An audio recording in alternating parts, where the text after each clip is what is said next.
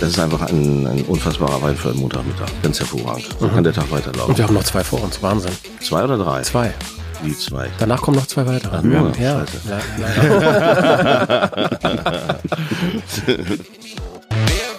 Allemann entdeckt, das Schiff ist weg. Danke, sorry.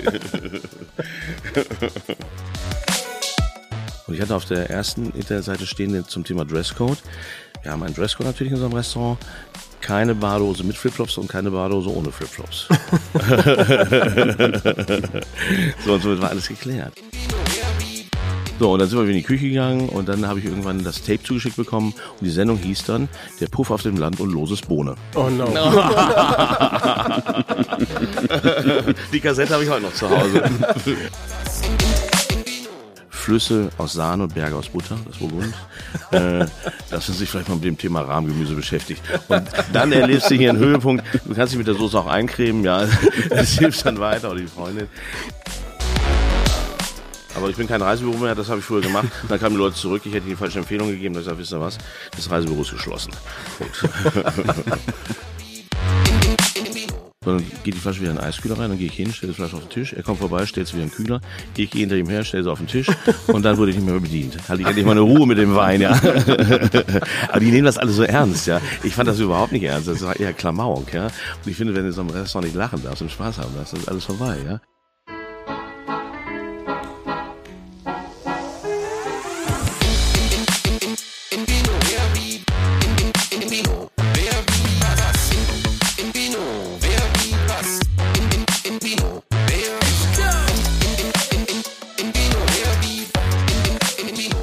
Hallo, da sind wir wieder. Heute ist ganz, ganz vieles anders. Zum einen, ihr hört mich zum ersten Mal nach 20 Folgen als den Mann, der euch anmoderiert. Das hat etwas zu heißen. Dietmar ist krank. Dietmar ist heute nicht da. Aber wen stört's?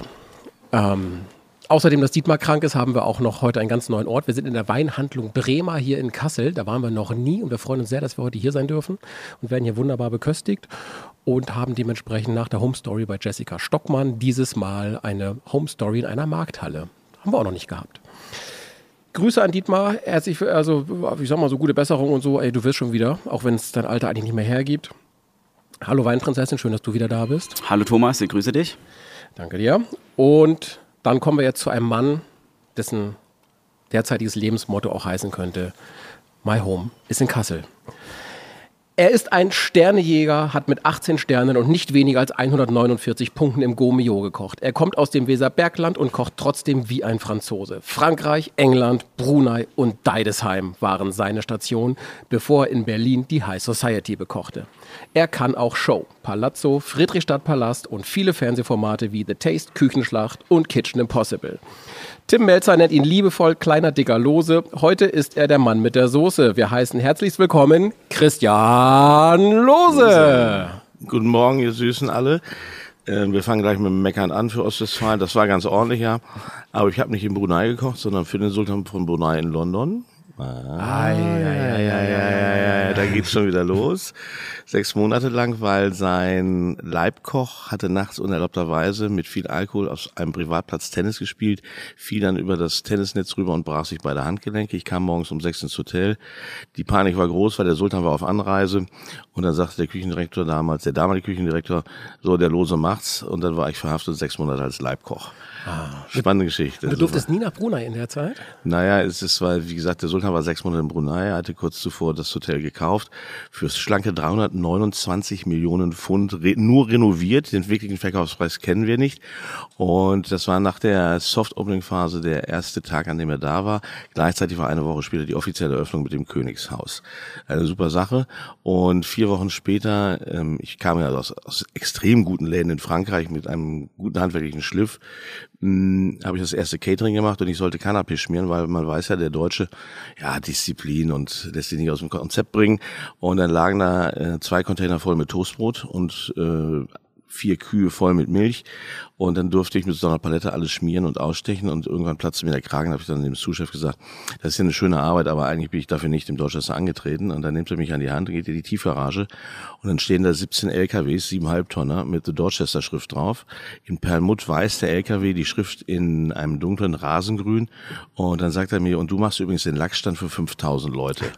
Aha, sage ich. So, dann war ich an dem Lachsstand an dem Tag des Poloturniers, schnitt den ersten Rauchlachs auf und dann war ich so aufgeregt, weil äh, das Königshaus, das gesamte Königshaus stand vor mir und ist das Messer aus der Hand gefallen und dann hat mich der andere Zuschef aus Neuseeland, eben der Army-Typ, hat mir die Hand geführt, damit ich ruhiger werde und dann wurde ich immer noch nicht ruhiger und dann kriegte ich einen Gin Tonic, Punkt. So, und dann lief es. Aber 5000 Leute für einen 21-Jährigen, du stehst mitten, mitten am Gast und dann kommt noch das Königshaus und hast noch nie Gäste betreut, in dem Sinne außer auf das Essen auf einem Teller anrichten. Das war mein erster wirklicher Gastkontakt. In Ostwestfalen-Lippe ist es anders. Wie kommt man denn von da überhaupt zum Kochjob? Äh, wie kommt man da zum Kochjob? Das ist eigentlich ganz einfach. Hm, ein Teil unserer Familie hat in äh, Frankreich gewohnt. Wir hatten in der Corrèze eine Schafsfarm, 2000 Schafe und etliche A Weizen und Roggen. Und ähm, das war also schon mal sehr frankophil. Da sind wir jeden Urlaub hingefahren in die Corrèze in der Nähe von Egleton. Und dann äh, war meine Tante Presses Pressesprecherin von Renault Europa. Und äh, meine Großmutter und meine Eltern haben immer sehr gut gekocht. Meine Mutter die, die Woche, mein Vater am Wochenende. Der hatte auch so Kochbücher von ähm, von so drei Sterneköchen und der war auch sehr perfektionistisch, ist von, von Bad Oeynhausen nach Essen gefahren, eineinhalb Stunden, hat dabei, also im heutigen Frische Paradies eingekauft und ist dann wieder zurückgefahren, dann haben wir gekocht aber eigentlich ist er Möbelproduzent und Händler gewesen. Aber es wurde immer zu Hause gekocht und selbst wenn es die berühmte Öhnhauser Innenstadtfete gab, durfte ich nicht vor 20 Uhr das Fest betreten, denn wir haben ab 17 Uhr gegessen und das fand ich gut. Also ich habe das Sozialisieren von Kindern am Tisch gelernt und auch was es heißt, sich positiv als auch negativ am Tisch zu streiten und dabei sehr gut zu essen und zu trinken. Das erste Glas Wein gab es mit zwölf auf dem Weingut Pronotto in Italien und nach einem Glas Wein bin ich dann im Wagen verschwunden und habe mich erstmal hingelegt. was bedeutet Wein für dich? Was soll ich da sagen, was Wein für mich bedeutet? Ähm, das ist ein unfassbar guter Lebensbegleiter, wie in guten wie in schlechten Situationen. Du kannst äh, zu viel Wein trinken, du kannst aber auch Wein vernünftig trinken also du weißt natürlich nie, wann zu viel ist. Hm, was ich besonders schätze am Wein ist, und da zitiere ich einfach das Weingut Gigal an der Rhone, äh, wenn es ein großes Winzerhaus schafft, was der auch Weinhändler natürlich ist, einen Wein anzubieten von 6 Euro bis hin zu 1000, 1500 Euro, dann hat der der vinophile Mensch die Möglichkeit, einen Montagswein, einen Dienstagswein, einen Feiertagswein, einen ganz besonderen, einen ganz besonderen Wein zu haben. Und das finde ich das Schöne, dass man äh, in diesem Bereich Wein eben diese Möglichkeiten hat zu sagen, okay, wir trinken heute mal Montagswein, der super ist, der, der gut bekömmlich ist und der ein guter Begleiter zum Essen ist. Also er ist ein Lebensbegleiter und ein Essensbegleiter. Das ist ein super Stichwort. Heute ist Montag, als wir aufzeichnen. Es ist ja. so circa 13.30 Uhr. Zeit für einen Wein. Wir beide haben uns auch heute versprochen, wir machen einen kurzen Quickie, nicht die dreieinhalb Stunden, die wir sonst manchmal in dieser Sendung machen. Kann ich auch gar nicht. ich glaube, du kannst. Aber in, in, insofern, Prinzessin, welchen Wein sollen wir als ersten heute probieren? Ich würde einen Wein trinken und ich äh, würde dann den ähm, von Christian sehr gerne. empfehlen. Sehr Oder gerne. für den Einstieg? Magst du ihn holen? Ja. Perfekt. Christian, du hast dir das Thema Burgunder ähm, gewünscht mit uns. Du wolltest Weine aus der Bourgogne trinken. Es gibt ja die Geschichte, du hast bei Jean-Pierre Biot gelernt, er war dein Lehrmeister. Du hast bei ihm die französische Küche gelernt. Ähm, was ist eigentlich das Wichtigste, was man bei so einem großen Lehrmeister eigentlich mitnimmt? Ist, ist nicht das Schnippeln, oder? Nein, das ist, wenn du so einen großen Lehrmeister als Mentor hast, dann ist es die innere Einstellung, die du mitnimmst. Also erstmal kam ich in eine Erwachsenenwelt als Schüler. Man hat uns ja mit der Reifeprüfung äh, im Gymnasium gesagt, so, jetzt seid ihr die Größten und jetzt seid ihr reif. Und auf einmal gehst du in eine Erwachsenengesellschaft hinein, äh, in eine extrem strenge Domäne, wie damals Frankreich noch war. Aber trotzdem, mein Lehrherr war ein extrem sanfter Mensch, weil er hätte verstanden, äh, ein kreativer Raum verträgt keine Gewaltkulisse. Und sein Küchenchef allerdings, über ihn habe hab ich mal geschrieben, er wäre wegen großer Unmenschlichkeit aus der Fremdenlegion entlassen worden. so, ein unsagbarer Typ, der auch zu Gewalttätigkeiten neigte. Und äh, das Besondere, was ich bei ihm mitgenommen habe, waren so drei wichtige Säulen. Dazu kam noch die vierte Säule. Die vierte Säule ist also Ausdauer und Wille natürlich. Äh, die erste Säule ist eben eine Gewaltkulisse verträgt oder Kreativität verträgt keine Gewaltkulisse. Dann eine ganz wichtige Säule. Ähm, es ist eine Produktküche, die wir kochen. Und jetzt kommt das Allerwichtigste, wir kochen für Gäste zum Wein und sind keine Selbstdarsteller. Und diese vier Dinger, die hat er mir einfach so, so tief äh, mitgegeben. Ähm, äh, es gab einige Entgleisungen in meiner Karriere, wenn du so ein bisschen berühmter wirst und bekannter wirst, dann denkst du auf einmal, du musst Krawatte tragen und Hemdchen tragen und rahmengenähte Schuhe. Das wird dann belohnt in deiner Küche mit drei Mittelhandbrüchen und äh, du siehst auch ziemlich dämlich aus mit so gegelten Haaren. Das passt alles nicht in die Küche. Und ähm, ja, wir haben dann, äh, also ich habe diese Zeit glücklicherweise ganz schnell überwunden und bin dem Motto treu geblieben, wir kochen für Gäste zum Wein und damit fahren wir sehr gut. Apropos Wein, ähm, Philipp Bremer, unser Gastgeber heute, war so nett, uns schon mal Wein einzuschenken. Danke, Philipp. Christian, was wir als allererstes sehen, dein Wein ist weiß. Es ist ein weißer Burgunder. Also ich weiß nicht, welche Brille dieser Kerl aufhat. Mein Wein ist nicht weiß. Oh. Oha. er, hat eine gewisse, er hat eine gewisse Farblichkeit, das kann man ganz klar sehen. Sie geht eher ins Lindgrüne hinein, würde ich sagen. Aber das mit dem Weiß, ich, ich, also ich bin ein Weinträger, der sagt, der Wein schmeckt mir, aber schmeckt mir nicht. Ja. ja. Mm, und äh, ich sag mal so, wir haben es jetzt äh, wie spät haben wir es denn jetzt eigentlich? 13.30 Das ist genau die richtige Zeit für den ersten Tropfen am Tag, wenn man den Rest des Tages als Freigeist sich bewegen darf, ohne in harten Anforderungen der Küche nachkommen zu müssen. So, so. ist das. Hast, hast du einen, einen Trinkspruch aus deinem Leben für uns? Nee, also ich hasse Schützenvereine und Feuerwehrvereine. Ich finde die Feuerwehr extrem gut, aber die haben so doofe Springrücken. Doch, ja, einen habe ich für euch. Ne? Sehr abschreckend. Hermann Lünz, die Heidebrennt, löschen, Beyond Korn. das, war, das war meine erste Arbeit in der Gastronomie, BK Krug in Löhne. Und da habe ich meine erste Nacht verbracht und habe also Hochzeitsgäste betreut und morgens saßen dann die Altvorderen da so ab 70, die ganzen Möbelheinis. Und dann äh, schrie einer von denen, weil der von mir nicht bedient worden war, Hermann Lünz, die Heidebrennt, löschen, Bier und Korn. Sehr und dann haben die uns morgens neun Uhr da gesessen und ich war abends schon um 18 Uhr da. So dann bin ich mal vom Fahrrad nach Hause gefahren, habe zwei Tage geschlafen. Aber ich finde diesen Trinkspruch, also, mh, hm, nee, Santé und das passt sehr gut. Gut, so. in diesem Sinne. Santé. Santé. Santé. Ganz feines mineralisches Aroma, zurückhaltend. Aber wir wollen keine Fachsprache ausüben. Ich nehme mal einen Schluck, ja? Mhm.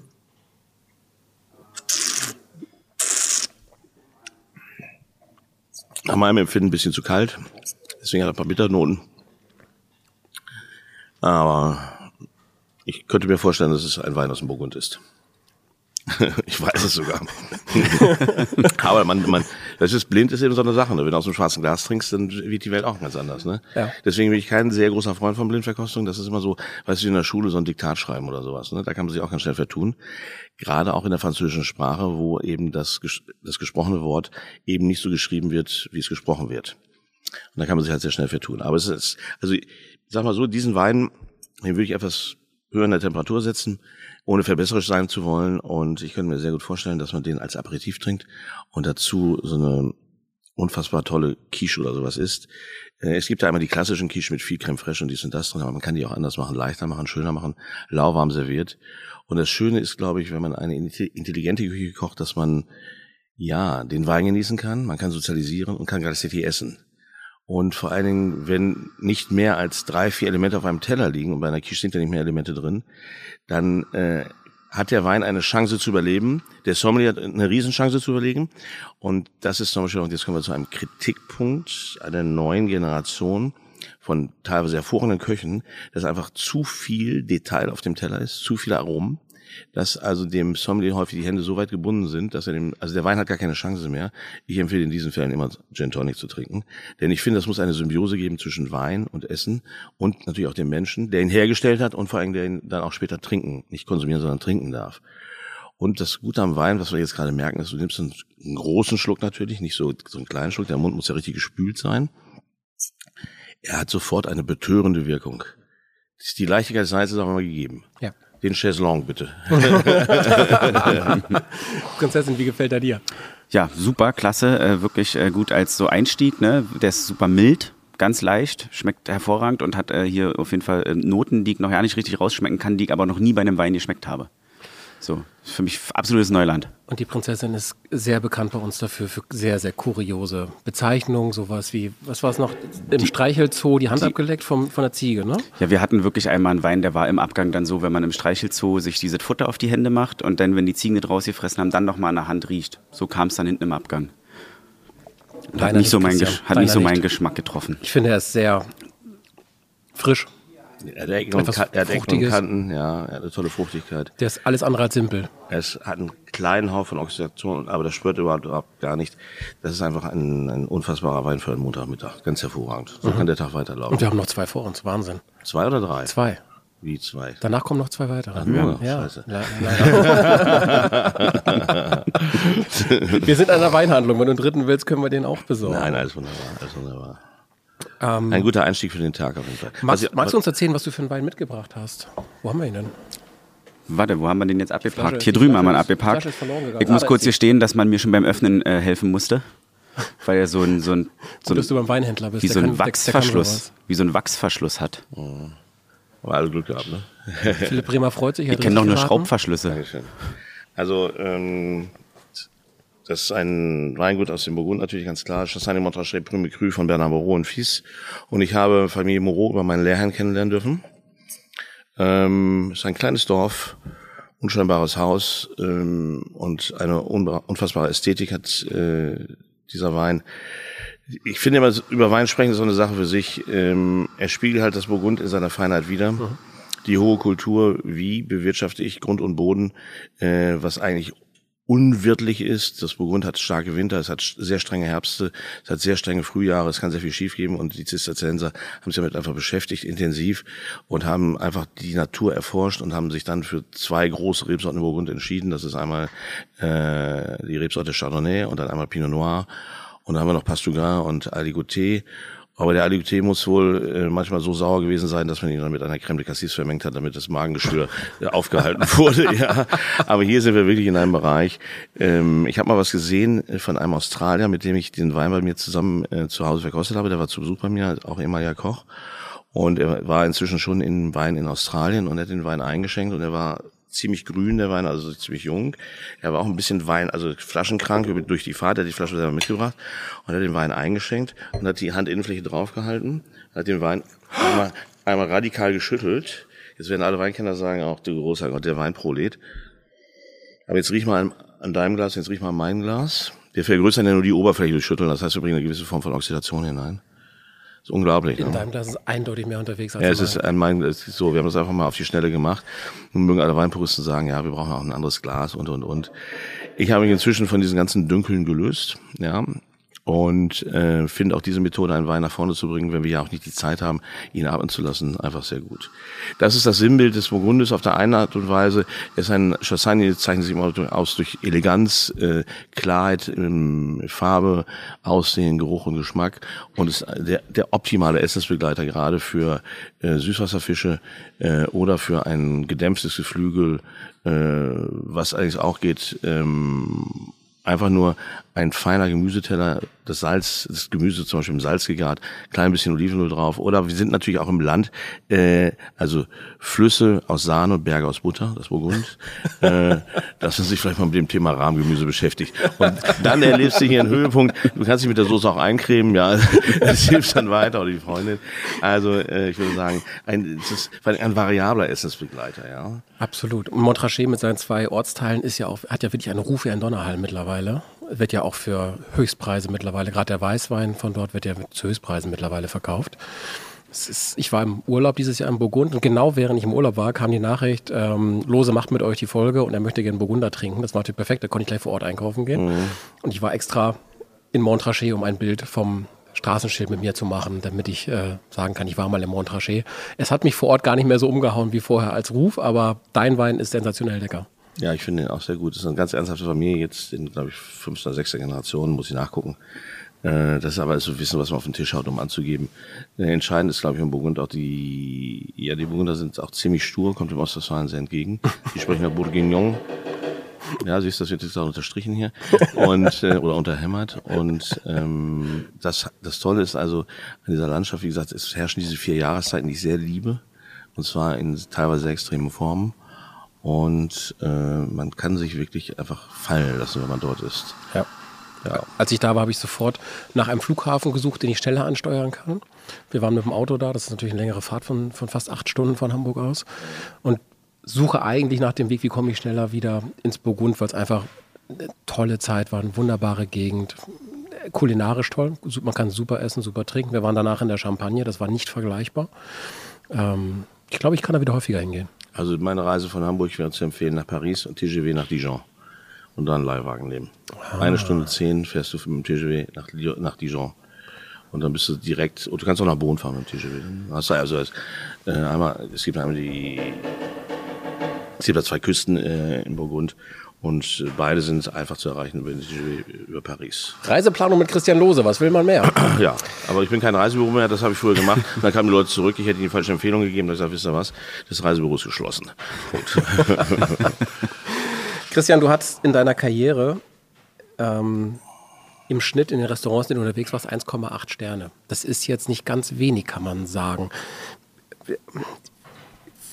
Wie fühlt sich der zweite Stern an im Vergleich zum ersten? Wie sich der erste zum zweiten Stern an? Weiß ich nicht. Ich muss in Karlsruhe anrufen. Ich kann es dir nicht sagen. Ich weiß es nicht. ich habe mich damit nie beschäftigt. wir haben immer für Gäste gekocht. Wir haben nicht für uns gekocht. Wir aber, haben nicht für die Galerie gekocht. Aber was hat dich an, an den Stern gereizt? Das macht man ja mit Absicht. Nee, oder? ich habe nicht für Sterne gekocht, das ist nicht wahr. Wir haben einfach gesagt, wir sind eine Produktküche und wir wollen, klar wollte ich berühmt werden, logisch, aber äh, mir ist ganz schnell aufgefallen, äh, was in Deutschland sehr, sehr schwierig ist. Ich nenne jetzt einfach mal ein Beispiel. Önhausen oder Bad Önhausen als Kurstadt hatte immer sehr gute Hotels. Wir waren auch britisch besetzt übrigens, ja, wir waren Hauptquartier der britischen Rheinarmee und somit herrschte auch immer ein Anspruch an große Ess- und Trinkkultur, an große Übernachtungskultur, an große Parkkultur. Wir haben einen wunderbaren Kurpark in Bad Oeynhausen, den Löné Park von Löné gebaut, den berühmten ähm, Landschaftsarchitekten und wir haben oder hatten ein besonderes Kurhaus mit einem tollen Restaurant drin und einem der erfolgreichsten Spielcasinos der Welt. Und wir hatten ein Chororchester mit 50 Mann Besatzung. Und ein äh, Vater eines britischen Freundes war dort ähm, die Chefdirigent. Und es war eine wirkliche Kulturstadt, ja. Also man könnte es auch sagen, das aber auch nur Therme Deutschlands, ja. So, und äh, es gab Restaurants mit einem Stern, mit Bibendum in, in Önhausen, auch in der ganzen Umgebung. Wir waren mit die sternedichteste äh, Region äh, Deutschlands. Und dann zogen die Briten ab und dann zog die Kultur ab. Und heute hat Bad Oeynhausen im Michelin nicht mal mehr einen, äh, einen Hinweis als Stadt oder als Städtchen. Somit kannst du sehen, äh, dass der Einfluss von außen, der kulturelle Einfluss von außen für so kleine Städte in Deutschland, gerade in Ostwestfalen, sehr wichtig ist. Sicherlich haben die Ostwestfalen gewisse Vorteile mit ihrer Möbelindustrie, aber kulturell gesehen mit Essen und Trinken eben nicht. Und deswegen haben wir uns von Anfang an auf ein Publikum konzentriert, was über die A2 zu uns finden konnte. Und ich sehe den Stern immer so, der Stern äh, also jetzt sinnbildlich gesehen, leuchtet am Himmel uns der Hinweis für Reisende, einen Weg dorthin zu finden. Und dafür gibt es halt das praktische Buch der Michelin. So, und äh, so haben wir das gesehen. Wir haben das als Marketinginstrument gesehen und nicht, um in vorderster Linie zu glänzen. Außerdem ist ja so, wenn du so einen kleinen Laden hast, kannst du auch gar nicht glänzen, wie in einem Fernsehen, auf irgendwelchen Bühnen oder, oder, oder. Äh, du konzentrierst dich auf dein Geschäft und ähm, siehst zu, dass äh, alles gut läuft. Ich hatte auch einen großen Garten mit vier Hektar. Wir haben unser Gemüse fast alles selber angebaut. Wir haben selber geräuchert, wir haben selber gepökelt. Wir hatten ganz viele Jäger, die uns das Wild gebracht haben. Das heißt, wir waren also im Einklang auch mit der Natur. Die Bohnen, die abends bei uns auf dem Tisch lagen, äh, waren morgens auf dem Feld Feld geerntet worden. Wir haben auch selber einen Rasen gemäht und dies und das. Und äh, WDR war mal bei uns, äh, weil die wollten eine Sendung machen über ähm, Einstiege Rotlichthäuser. Und sie wollten dann die die probanden Kunden in den Ein sie wollten sie aber befragen, was macht ihr hier in diesem Bordell? Und dann haben sie keine Antwort gekriegt nirgendwo. Und dann sind sie wollten sie wieder auf die Autobahn fahren und wir waren kurz vor der Autobahn, die Windmühle, klar auf einem Hügel. Und dann haben sie gesehen, dass wir im Garten waren und er hatten gerade Bohnen. Und dann sind sie ausgestanden, war Hörfunk, WDR Hörfunk vor sich. Dann sind sie ausgestanden und haben mit mir eine Sendung gemacht. Ich hatte noch nie ein Mikrofon vor meinem Mund, also ich musste ein bisschen in den Garten gehen, aber Hirtentäschelkraut gefunden, was ich auch nicht kannte. So, und dann sind wir in die Küche gegangen und dann habe ich irgendwann das Tape zugeschickt bekommen und die Sendung hieß dann Der Puff auf dem Land und loses Bohne. Oh no. die Kassette habe ich heute noch zu Hause. So kann man bekannt werden. Ich sag's dir, so schnell geht das. Du fragst noch, was geht es in dieser Sendung? Du hast, du hast sehr, sehr, also du hast viele Jahrzehnte in, in den großen Restaurants verbracht. Du hast in der Küche gestanden. Jeder weiß, dieser Küchenjob ist ein unfassbar harter und sehr, sehr zeitintensiver. Du hast das Fischers Fritz, dein legendäres Restaurant in Berlin, dein, dein bisher letztes selbstgeführtes Restaurant, verlassen vor ein paar Jahren. Ist das Leben ohne Sternekücher jetzt gesünder für dich? Also erstmal muss man eins sagen, wenn man äh, in dem Pro Programm Jugend forscht ist, wenn man so ein Restaurant übernimmt, äh, sollte man sich darüber im Klaren sein, dass dieses Geschäft ähm, bestimmt ist zunächst einmal natürlich von, von fachlich großem Grundwissen, was täglich erweitert werden muss. Aber dann ist es zum anderen auch ein Geschäft der Logistiker. Mhm. Also Logistik, Planung, Organisation in der Küche ist das A und O. Was nicht heißt, im Vakuumbeutel packen und äh, vorbereiten, sondern einfach die Logistik, ähm, wie gehe ich mit allem um? Vor allen Dingen in allererster Linie mit dem Thema Mensch. Wie behandle ich den Menschen? Wie, in welcher Zeit setze ich ihn ein? Und wir haben festgestellt nach ganz kurzer Zeit, nach neun Stunden harter Arbeit äh, ist der Mensch eigentlich erschöpft. Und dann passieren Fehler, das, ähm, die sind einfach unsagbar. Schwerste, schwerste Verletzungen, also Arbeitsverletzungen, ähm, Unkonzentration, äh, Alkohol spielt auch immer eine große Rolle dabei. Und ähm, das haben wir ähm, durch unsere Lehrzeit in der Windmühle, also im Schlosshotel im Grunewald in Berlin, äh, alles ähm, in einen Köcher des Wissens gefasst, zusammen mit meinen vier Küchenchefs und mit zwei Weinkellnern und zwei Oberkellnern. Und haben dann, wir waren die ersten in Europa, die einen zehn Stunden Arbeitstag hatten, davon zwei Stunden Pause und wir haben fast nur im Schichtdienst gearbeitet. Und somit hatten wir fast gar keine gelben Scheine, 1,3 Prozent äh, Krankenstand in der Küche. Wow. Wir hatten kaum Arbeitsverletzungen und wenn welche da waren, waren wir innerhalb von fünf Minuten oder sieben Minuten in der Charité, hatten gute Kontakte zur Charité und ähm, wir sind auch Lehrbetrieb geworden und haben vielen Menschen eine Vision gegeben für diesen tollen Beruf. Da war natürlich auch das, das Umfeld eines Hotels sehr wichtig, dass man diesem Beruf also richtig eine große Facette gegeben hat. Ich kann ja nochmal wiederholen, ich kam aus Frankreich, aus Restaurants und habe dann im Deutschland in London die große Facette wirklich von Gastronomie und Hotellerie im Zusammenspiel gesehen und auch die, die Möglichkeit, fünf bis zehntausend Leute auf ganz hohem Niveau zu catern. Und äh, ich denke, das kompensierte Wissen haben wir inzwischen aufs Sitz gebracht.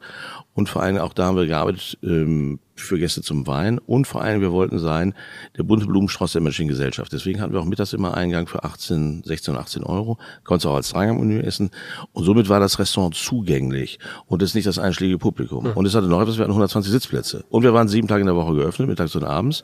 Somit haben wir eben äh, nie Nein sagen müssen. Und das finde ich auch wichtig. Da reist jemand an, keine Ahnung, aus London oder von mir auch aus, aus, aus der Uckermark, zwei Stunden und steht auf einer verschossenen Tour nur, weil er falsch gelesen hat. Und das ist mal schlecht. Ne? Und wir hatten auch mittags und abends immer vier Tische mindestens frei für sogenannte, ein ganz schlimmer Begriff, Walk-ins. Ja, für Menschen, die auf der Suche sind nach einem guten Essen und Trinken. Kein Johnny Walker. Aber das ist ja, wenn man über die über diese Zeit das macht. Ich stelle mir das unfassbar anstrengend vor. Das ist doch, ist das nicht eine, eine echte Knochenmühle, dieser Job? Das ist eine Auffassungsfrage, wie alles im Leben. Ne? Ich habe mal mit äh, Herbie Hancock eine Weile gesprochen und ähm, das war zur Popcom. Und er kam rein und wurde auf sein exzessives Leben mit Miles Davis angesprochen und dann hat er in einer Fernsehsendung gesagt, Klar kann man mich auf die Zeit mit Miles Davis ansprechen, keine Frage. Ne? Aber ich stehe ja heute, habe weiterhin mhm. LPs und so, man muss sich natürlich auch ein bisschen disziplinieren, zurücknehmen. Mhm. Und vor allen Dingen muss man auch sehen, dass man ein soziales Leben hat. Und äh, man muss gut aufpassen, dass äh, die Raubtiere, die einen zerfleischen wollen, und dann auch die deutschen Kritiker, äh, dass sie lernen, Respekt und Demut zu haben vor der Leistung, die erbracht wird, besonders der Mitarbeiter, nicht des Chefs. Ja, man kann aus diesem Beruf auch durch außen ganz viele Menschen äh, herausscheuchen. Und es ist ja nicht unbekannt, dass ich Kritiker, Kritiker Schreck war und weiterhin sein werde und noch viel schärfer. Deutschland ist das einzige Land, in dem Kritiker, ich nehme mich schon lange jetzt mal heraus, in dem Kritiker herumtouren für Gastro, Essen, Trinken, Weine, die überhaupt gar keine fachliche Qualifikation haben, außer Try and Error. Ja. Was ich nicht abstreiten will, das ist in Ordnung. Aber trotzdem fehlt am Ende des Tages etwas. Und dann kommt natürlich in unserem Buch etwas ganz Besonderes hinzu. Das ist so wie bei einem Aufsatz in der Schule. Ähm, äh, Sympathie und Antipathie spielen manchmal eine sehr große Rolle. Und wenn man die Sympathie verstärken will, durch einen Umschlag gefüllt mit Scheinchen, dann kann die natürlich steigen automatisch, wenn man dafür empfänglich ist, wenn man für sich so, für so kleines mhm. Geld kaufen lässt. Ne? Und dafür waren wir einfach nicht der geeignete Laden. Ganz mhm. einfach. Das wurde von vornherein im Keim einfach, äh, also diesen, diesen Keim äh, des Ungemuts wurde einfach erstickt. Und das hat auch etwas damit zu tun, du kannst ja nicht sagen, okay, ich schiebe mich jetzt nach vorne, künstlich von hinten angeschoben oder selber angeschoben und äh, lässt gerade deine Lehrlinge glauben, dass das alles tatsächlich so ist. Und wir waren natürlich auch, auch im Fischersfritz waren wir eine reine Produktküche. Drei Elemente auf dem Teller äh, und wir haben, das haben wir dann auch mit einer guten Weinkarte. Wir haben eine Einfachkeit in das Restaurant zurückgebracht, was immer das heißen mag, aber auf hohem Niveau. Also bei uns war es immer entspannt. Wir waren auch die Ersten, die die Krawatte abgebaut haben. Und ich hatte auf der ersten Internetseite stehen zum Thema Dresscode. Wir haben einen Dresscode natürlich in unserem Restaurant keine Badehose mit Flipflops und keine Badehose ohne Flipflops. so und somit war alles geklärt. Und es saß wirklich, also vom Hartz-IV-Empfänger bis äh, zur Urne saßen sie alle uns drin im Restaurant. Und das finde ich ist ein richtiges Restaurant. Das ist ja auch das Schöne, wenn man sich einfach wohlfühlen kann, wenn man kommen kann, wie man möchte und wie man, wie man selber sich auch wohlfühlt in so einem Restaurant. Und wenn man meint, man muss mit Anzug und Krawatte kommen oder Kostüm, dann ist das fein. Und wenn man lieber im Pulli kommen will und so sein Essen gerne genießt, ist es auch fein. Das ist, das ist schön. Wir haben in Deutschland immer, wir müssen immer den, die, die Leute fremdbestimmen und das geht mir schon lange auf den Wecker. Ja. Und das haben wir bei uns im Restaurant einfach nicht getan. Komm so wie du willst und das ist alles in Ordnung. Du musst dich benehmen, du musst dich zusammenreißen, das ist ganz klar. Lass die anderen Gäste zufrieden, pöbel nicht rum, sei nicht zu laut, alles ist gut. Wir hatten auch Hunde dabei, da hat es irgendwann eine schwere Beißerei im Restaurant gegeben, und gesagt, okay, es tut mir leid, Hunde geht nicht. Nee. So, äh, aber dann haben wir halt einen, einen Hunde-Gassigänger gehabt. So, fertig. Das ist halt Gassigang. auch gut. Apropos fremdbestimmen, ich würde gerne einmal die Weinprinzessin fremdbestimmen für unseren zweiten Wein. Jawohl, sehr gerne. Prinzessin, magst du zum zweiten Wein schreiten? Ja, dann suche ich uns mal hier in schön raus und ähm, ich würde mal vorschlagen, wir nehmen den von Dietmar. Den von Dietmar. Quasi meinen dann jetzt. Genau, Dietmar, schöne, schöne Grüße aufs Krankenlager. Dein Wein wird heute als Pate von der Weinprinzessin übernommen. Du kannst also wie immer nur verlieren. So ist es nun mal. Christian und ich werden Jetzt erst recht. dafür sorgen. Jetzt erst recht. Die, Weinprinzessin, die Weinprinzessin ist so unfassbar weiblich, so sexy. Ja. Da kommen mir richtige Gedanken. Vor allem das tiefe Timbre raus. Sie, sie, nicht zu vernaschen, ja.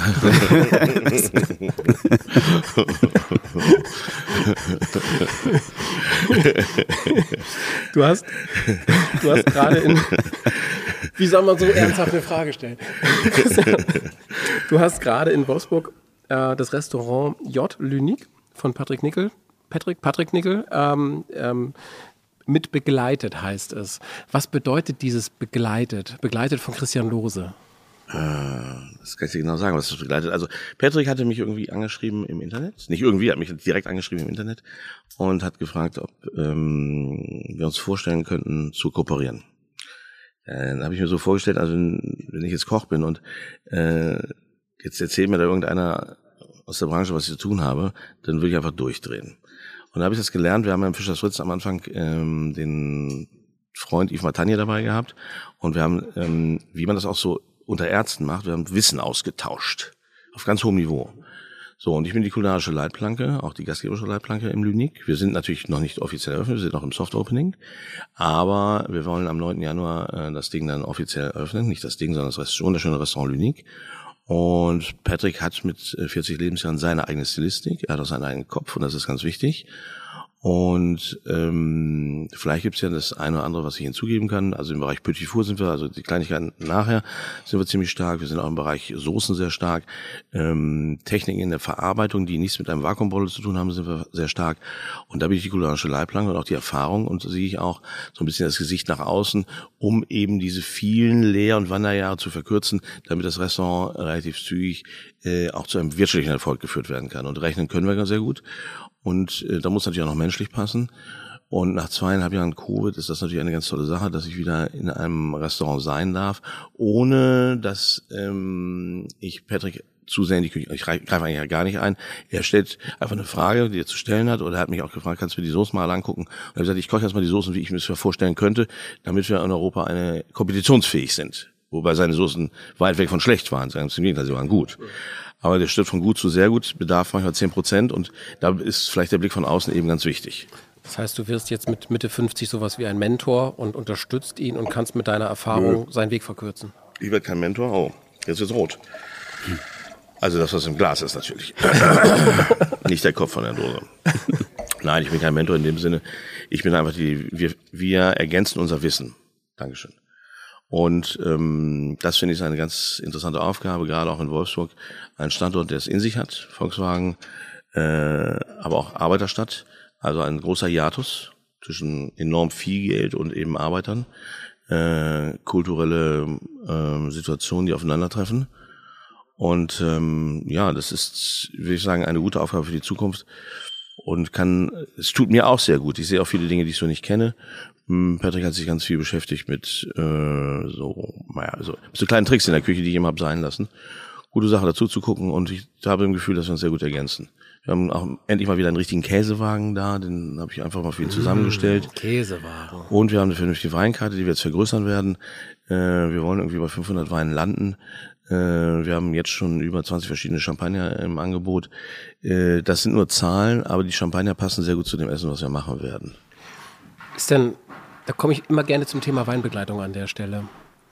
Manche halten die für den größten Ich Käse hasse. Weinbegleitung. Ah, danke. Du bist auch einer, der das sagt. Ich werde nie wieder nach Weinbegleitung fragen, weil, Danke. weil jeder Koch und jede Köchin, mit der wir hier sprechen, sagt, lass die scheiß Weinbegleitung, nimm, was du möchtest. Also ähm, erst haben sich die Köche wichtig gemacht, jetzt machen sich die Sommeliers wichtig und als nächstes und zwischendurch waren die Hoteldirektoren ganz wichtig, aber die sind immer noch wichtig. Gruselig, wenn sich Leute so in den Vordergrund schieben. Das, stell eine Flasche auf den Tisch und stell sie bloß nicht weit weg vom Tisch. Ich möchte den Wein anfassen können. Ich weiß noch, ich war mal bei äh, Alain Ducasse in Paris und ich bin nun komme aus der Schule von Herrn Robichon und der Weinkellner stellt die Flasche ungefähr fünf Meter weg von mir. Ich habe getrunken äh, Meursault Les Rougeaux von Costurie. Ja, weiß ich jetzt nicht mehr. So, und dann stand das, stand das Ding auch noch im, im Eiskübel drin. Also alles falsch, was man falsch machen konnte. Aber vielleicht hat er gedacht, der doofe Deutsche, der wird schon trinken. Ne? So, und dann bin ich nach dem, also er schenkt mir dann ein, so ein Minischluck, damit kann ich sowieso nichts anfangen, der Mund muss ja gefüllt werden. Sondern geht die Flasche wieder in den Eiskühler rein, dann gehe ich hin, stelle die Flasche auf den Tisch, er kommt vorbei, stellt sie wieder in den Kühler, ich gehe hinter ihm her, stelle sie auf den Tisch und dann wurde ich nicht mehr bedient. Hatte ich endlich mal eine Ruhe mit dem Wein, ja.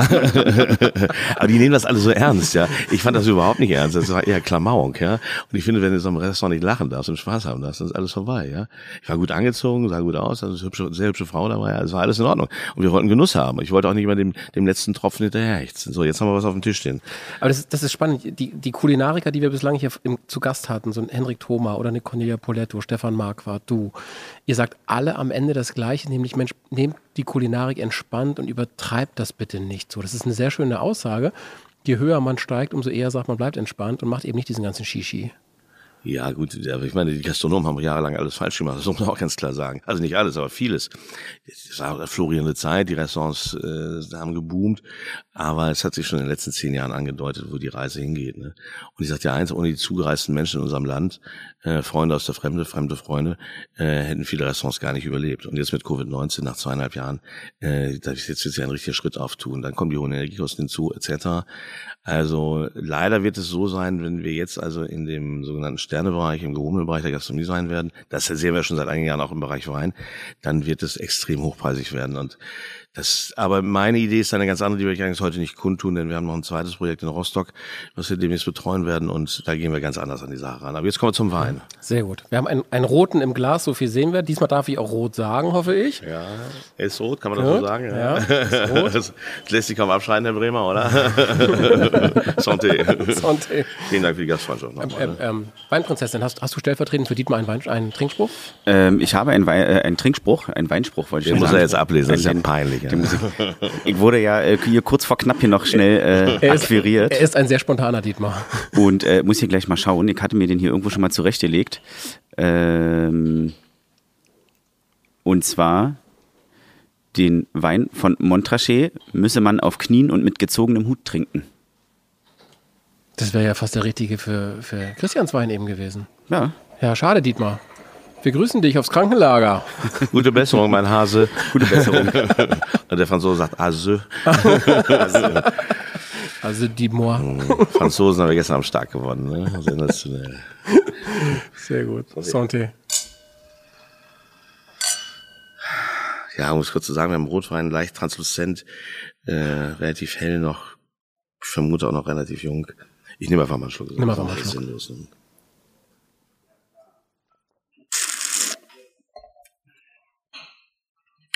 Ganz tolle Bitternoten hat der Wein. Das liebe ich sehr. Eine ganz tolle eingebundene Frucht. Nicht zu laut. Faktisch nichts Anbieterndes, Süßes, was ich ähm, als immer schrecklich empfinde. Ich würde zu diesem Wein servieren mm, einen gerösteten Steinbutt mit Morcheln oder ähm, was ich ganz toll finde, ähm, es gibt dieses schöne Charolais-Rind und da könnte man, äh, also man hat ja so diese Rippen und gibt die Rippen, die ein bisschen mehr Fleisch drauf haben, die heißen Tendron. Die schmore mit etwas ähm, Wurzel, Gemüse, Knollen, Sellerie, Zwiebel, äh, Knoblauch, äh, ein klein bisschen Tomate. Christian, ich bekomme Hunger. Abgelöscht, allerdings mit einem Weißwein. Und dann hätte man dazu ein schönes Kartoffelpüree. Das Schmorgemüse natürlich, ganz klar, und etwas Petersilie. Und ich glaube, das wäre eine schöne Harmonie. Ich vermute, dass wir auch im Bereich Burgund unterwegs sind und dass wir ähnlich auch äh, uns eher im Bereich Bohnen befinden. Ähm, auch ein toller Wein, der singulär getrunken werden kann, aber ich sehe ihn eher als Wein zum Essen, als mhm. Begleiter zum Essen. Mhm. Das passt. Ich finde, er könnte noch ein bisschen mehr Temperatur auch haben. Ebenso Eindeutig. wie dein, dein Weißer eben. Wir sind in einer Markthalle, die Anfang Dezember, wo wir aufzeichnen, leider nicht mehr ganz so warm ist. Ähm, aber so spielt das Leben hier und das ist aber der Wein ein bisschen zu viel Geld ab. Aber stimmt nicht. Wir haben ja zehn Finger und fünf Finger können den Wein ja erwärmen. Herr Bremer, habe ich soweit alles richtig gesagt?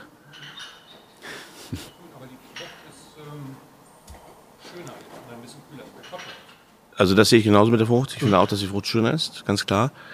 Man kann relativ viel auch bei, gerade bei dieser, bei diesem Typ von Wein zerschlagen. Äh, aber hier geht mein Herz tatsächlich auf. Ich bin auch großer äh, Piemont-Trinker. Und auf der anderen Seite Spanien ist genau das gleiche Gebiet. Ich mag diese, in Deutschland sagt man die komplizierten Rebsorten, aber die sind nicht kompliziert. Sie sind äh, einfach, äh, ja, sie sind, ich will es mal sagen, sie sind etwas für einen erfahrenen Trinker. Ist ja auch nicht umsonst, dass viele Menschen, die jahrzehntelang äh, Bordeaux rot getrunken haben, dann ins Burgund schwenken, weil das eine richtige Herausforderung ist, gustatorisch gesehen, aber auch äh, für den Geist, für den Körper und vor allem auch zum Essen ganz hervorragende Begleiter. Es sind halt es ist Eleganz pur, ne? Dietmar, ich sehe in seinem Blick, er sagt das nicht, weil du krank bist, sondern er sagt das wirklich, weil er es so meint. Herzlichen Glückwunsch, Dietmar. Normalerweise rede ich Dietmars Weine immer sehr schlecht in diesem Podcast. Ich, ich, ich werde mich jetzt hüten, das zu tun. Na, ist Quatsch. Kriegen wir denn mal zu sehen, was es ist, bitte? Ja, das machen wir jetzt. Also, ich habe uns hier mitgebracht. Wieso du? Ich denke Dietmar. Er ist der Pate. Ich habe den von, Pate, hab, ja, ja, ah, den jetzt verstehe ich mitgebracht. das. Genau. Und zwar habe ich uns mitgebracht Ah. ein, äh, Christian, und da kannst du mir bestimmt noch mal helfen, ein Bon Clos de Ursule. Ursule. Mhm, Vom Weinhandelshaus Louis Jadot, der auch selbst Produzent ist. Ja, ein großartiger Wein. Habe ich schon ein paar Mal getrunken. Und dann lag ich ja mit Bohnen gar nicht so falsch. Ja. Ja. Aus dem Jahr 2017. 2017 und ähm, ich habe hier schon herausgefunden, dass der hat eine Lagerfähigkeit bis 2034. Soweit finde ich natürlich spannend, wie man so eine Lagerfähigkeit Also, hat. Moment, stopp, stopp, stopp. Da muss ich mal kurz äh, einhalten. Wir waren letztens äh, bei einem gastronomischen Partner, für den wir große Bankets machen. Und nach zweieinhalb Jahren sollte er der großen Firma, die dahinter steht, die Finanzberechnung für die nächsten fünf Jahre machen. Und dann war er sehr verzweifelt, weil die acht Leute, so Finanzcontroller können ja auch ziemliche Aasgeier sein. Und dann ist er auf den Flohmarkt gegangen, hat sich eine Kugel gekauft, eine Glaskugel. Und er hat gesagt, dann werde ich mal in die Kugel schauen, mal sehen, was die Kugel zu bieten hat. Deswegen, also natürlich kann man ungefähr ahnen, wo vielleicht die Reise eines Weines hingeht, aber wir sind, am Ende des Tages sind wir fremdbestimmt durch die gute Lagerung oder schlechte Lagerung des Weines. Wir sind aber fremdbestimmt, dass wir einfach mit einem Naturprodukt sprechen. Und das ist das Tolle an einem Naturprodukt, es kann sich relativ schnell wandeln, ohne dass wir auch nur einen Einfluss drauf haben. Ja. Das wäre jetzt so mal meine Frage gewesen, wie man denn jetzt hier einfach mal so 2034 in den Raum wirft. Ja, das kann ich dir genau sagen. Warum, das man hängt sich wieder Sterne an, an den Kragen, um zu sagen, ich bin so wichtig und ich weiß das alles. So, fertig. Ich, ich, mag diese Leute nicht. Ich lasse ihn eh nicht so lange liegen. Ich trinke ihn vorher aus. Ist doch vollkommen klar. Das ist mir nicht ganz unbekannt, diese Systematik des Trinkens. Wel- Welche Weine trinkst du denn privat gerne? Ist es auch dann auch Burgund oder trinkst du dich frei durch die Welt? Also ich habe früher frei durch die Welt getrunken. Dann durfte ich ganz viel fliegen mit Fischers Fritz und habe dann gelernt, das ist so schön, wenn man in fremde Länder reist, also auf fremde Kontinente reist und trinkt dort deren Weine. Dann würde ich eher sagen, Deutschland ist die Region, in der wir lieben, in der wir äh, leben, die wir lieben. Und die Region ist Europa. Nee, das Land ist Europa. Also trinke ich sehr gerne europäisch. Und dann haben wir auch keine langen Transportwege, das erzählen die anderen ja auch alle, bla bla bla. Aber ich finde, Europa hat so viele Facetten zu bieten. Äh, alleine, wenn ich sehe, was sich im Südwesten Frankreichs, was sich in anderen Gebieten Italiens, äh, Georgien etc. getan hat. Hm, Ich habe vor zehn Jahren irgendwann mal das erste Mal Bekanntschaft gemacht mit Amphorenweinen aus Georgien. Und meine damalige Lebensgefährtin, äh, die war so klassisch so Moët Chandon-Trinkerin, nichts dagegen einzuwenden. Äh, ja, die hat gar nichts getrunken auf der Reise. Ich bedanke mich heute noch bei dir dafür. Ja, ich, ich finde Ganz toller Wein. Vielen Dank für die Auswahl. Europa gibt so viel her in, in Italien, in Spanien, in Frankreich. auch in Deutschland. Man muss nicht um die ganze Welt fliegen für den Wein man muss ihn nicht von sonst woher importieren. Das ist alles okay, mal als, als Zugabe, aber ich finde, Europa ist wirklich eine, eine, eine Goldgrube an Wein. Christian, magst du mit uns ein Spiel spielen? Du kommst eh nicht drum rum. Also sag Popo, ja. Popo klatscht mit Anlauf. Als alter Boxer kann man es gerne spielen. Aber 5,55 kriegst die Fäuste nicht mehr hoch. ja, hau rein, komm. Ich habe ich hab, ich hab für dich drei Spiele zur Auswahl. Du kannst überlegen, welches du haben möchtest. Wir spielen entweder ich packe meinen Koffer zu dritt oder Tabu mit nur einem einzigen Buchstaben oder ich erzähle dir Lebensgeschichten von mir und du rätst, was davon stimmt. Also ich erzähle dir meine Lebensgeschichten oder du erzählst mir deine? Meine, du musst mich Das dritte bitte. Das, da bin ich ja mal scharf drauf, auf solche Sachen. Sehr gut. Äh, für alle Hörerinnen und Hörer, Christian Lose und ich haben uns vor 45 Minuten persönlich das erste Mal im Leben gesehen. Insofern, Christian kennt keine dieser Geschichten. Christian, Geschichte 1. Ich habe mit Olli Dittrich ein Geburtstagsvideo für Günther Jauch aufgenommen. Ich will die anderen Geschichten auch hören. Bitte? Ich will die anderen Geschichten auch hören. Eine nach der anderen. Eine nach Sti- der stimmt anderen. sie oder stimmt sie nicht? Ja. Es stimmt in der Tat, ich habe, ähm, ich war mal Gast bei Wer wird Millionär Okay. und ähm, zum 20-jährigen Jubiläum wurde ich eingeladen, weil's, äh, weil er in der Folge einen Bademantel von mir anzog, der, der Hamburger Bademantel. Und dann konnte ich leider nicht, weil ich in Kanada im Urlaub war. Und dann hatte, bin ich zu Olli Dittrich zum Imbiss gegangen und habe gesagt, komm Olli, wir machen zusammen ein Video für Günther Jauch. Das haben wir dann aufgezeichnet und RTL hat es nicht gesendet. Ich beschwere mich heute noch darüber, dass RTL dieses tolle Video von uns beiden nicht Der gesendet ein hat. Angeber, das gibt's dann. Ich habe mal einen Truck beim Schlagermove rückwärts fahren lassen. Bei was? Beim Schlagermove in Hamburg. Was ist Schlagermove? Das ist wie die Love Parade, nur mit Schlager und das in Hamburg. Nee, das hast du nicht gemacht. Das habe ich tatsächlich nicht gemacht. Ich war noch nie da. Es passt zu mir, aber ich war noch nie Ich, da. wirklich, ich hätte es dir aber wirklich zugetraut. Ich habe einmal die Stadionansage bei einem Heimspiel des FC St. Pauli gemacht. Ja, die hast du bestimmt gemacht. Nie im Leben. Ich würde so gern machen. Ich bin Mitglied, aber ich habe sie leider nicht machen dürfen bislang. Ja, dann werde ich das für dich organisieren. Danke. ich bewerbe mich hiermit darum, neuer Stadionsprecher zu werden. Ich möchte dabei sein, bitte. Oh ja, wir machen es zusammen. Ja, aber das machen wir dann auch bei Arminia Bielefeld. Okay. Auf die Alm. Wir sind Ja, Gedankenverwandt. Millantor und Alm. Wir machen das gemeinsam. wir sind Gedankenverwandt. Super. Super. Ich war einmal Chauffeur. Ich war einmal Chauffeur von Günter Grass. Nein, bist du nicht gewesen. Das war ich tatsächlich. Ich, Oh, habe, ich habe Günter Grass vor knapp zehn Jahren mal auf einem Sonntag von Berlin nach Lübeck bringen dürfen, zu sich nach Hause und äh, hatte die, es war Winter, so wie jetzt gerade die Zeit, in etwa Dezember. Es hat viel geschneit und ich konnte Günter Grass alle Fragen stellen, die ich ihm stellen wollte. Es war einer der unfassbarsten Nachmittage meines Lebens. Herzlichen Ähm, Glückwunsch. Finde ich außergewöhnlich. Hätte ich auch gerne getan. Er hat mir Mandarinen gepellt. Er, wir haben gemeinsam seine, seine Zeit gelesen. Äh, Wir haben über Fußball gesprochen. Ich habe ihm erklärt, warum St. Pauli ein guter Verein ist. Danach war er auch St. Pauli-Fan. So sagte er es mir jedenfalls an dem Abend. Und das Beste war am, am, am Abend, als, er, als, ich, als wir bei ihm ankamen, gab er mir ein Buch und das war leer und sagte, das ist so ein, so ein Exemplar von der, vom Verlag, wo man halt sieht, was so drin ist. Ja. Und Herr Münickel, ich finde, Sie haben auch ein sehr interessantes Leben. Schreiben Sie doch Tagebuch und wenn Sie es voll haben, geben Sie es mir, ich unterschreibe es. Dazu Sache. ist es leider nie gekommen, aber es war, Du warst zu langsam. es war ich war zu langsam. Beim Sprung vom 10-Meter-Turm habe ich mal meine Badehose verloren. Nee, die kannst du nicht verlieren vom, beim Sprung vom 10 Meter Badeturm. Das ist vollkommen ausgeschlossen. Ich springe mal nackt. Unsere Weinprinzessin ist neuerdings Rettungsschwimmer und ich kann nicht mal tauchen. Ich würde nie im Leben vom 10-Meter-Turm springen, du hast recht. Meine letzte Behauptung, ich habe mal ein Nena-Konzert vor dem Abbruch bewahrt.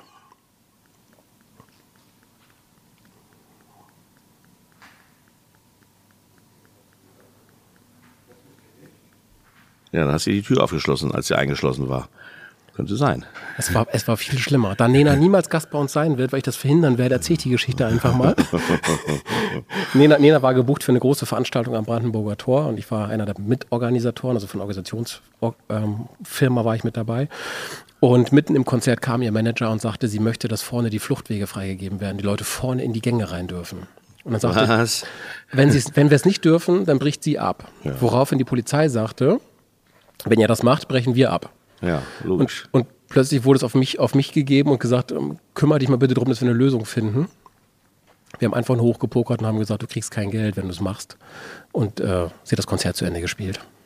Ähm, Applaus, Applaus. Wenn die alle meinen, sie können immer tun und lassen, was sie wollen und kümmern und scheren sich nicht um die Gesundheit der Menschen, dann können sie mal alle nach Duisburg gucken, was da passiert ist. Exakt. Finde ich sehr gut. Super. Exakt. Top. Highlight. So ist es. Mein Applaus dafür. Danke, danke. Ich, hatte- ich hatte sehr viel Ködel in der Hose in dem Moment, aber So, lass abbrechen. wir hatten, wir hatten 50.000 Gäste. naja, komm, das das, ging nicht ist anders. lebensgefährlich, so etwas. Das geht überhaupt nicht. Das, und das, ja, das, das war sogar kurz nach Duisburg, in der Tat, ja. Und vor allem, ich äh, weiß noch, ich war bei Silvester einmal nachts, ähm, wollte ich Friedrichstadt fahren in Richtung Westen und da ist eine Panik ausgebrochen am Bahnhof. Und da bist du, wir wären fast zerquetscht worden. So, also deswegen ist ja die Situation, wenn also Menschen außer Rand und Band geraten, äh, in Mengensituationen nicht unbekannt, alles richtig gemacht. Meine Hochachtung, ich verneige mein Haupt. Vielen Dank. Vielen Dank. Ich fühle mich ein bisschen geehrt.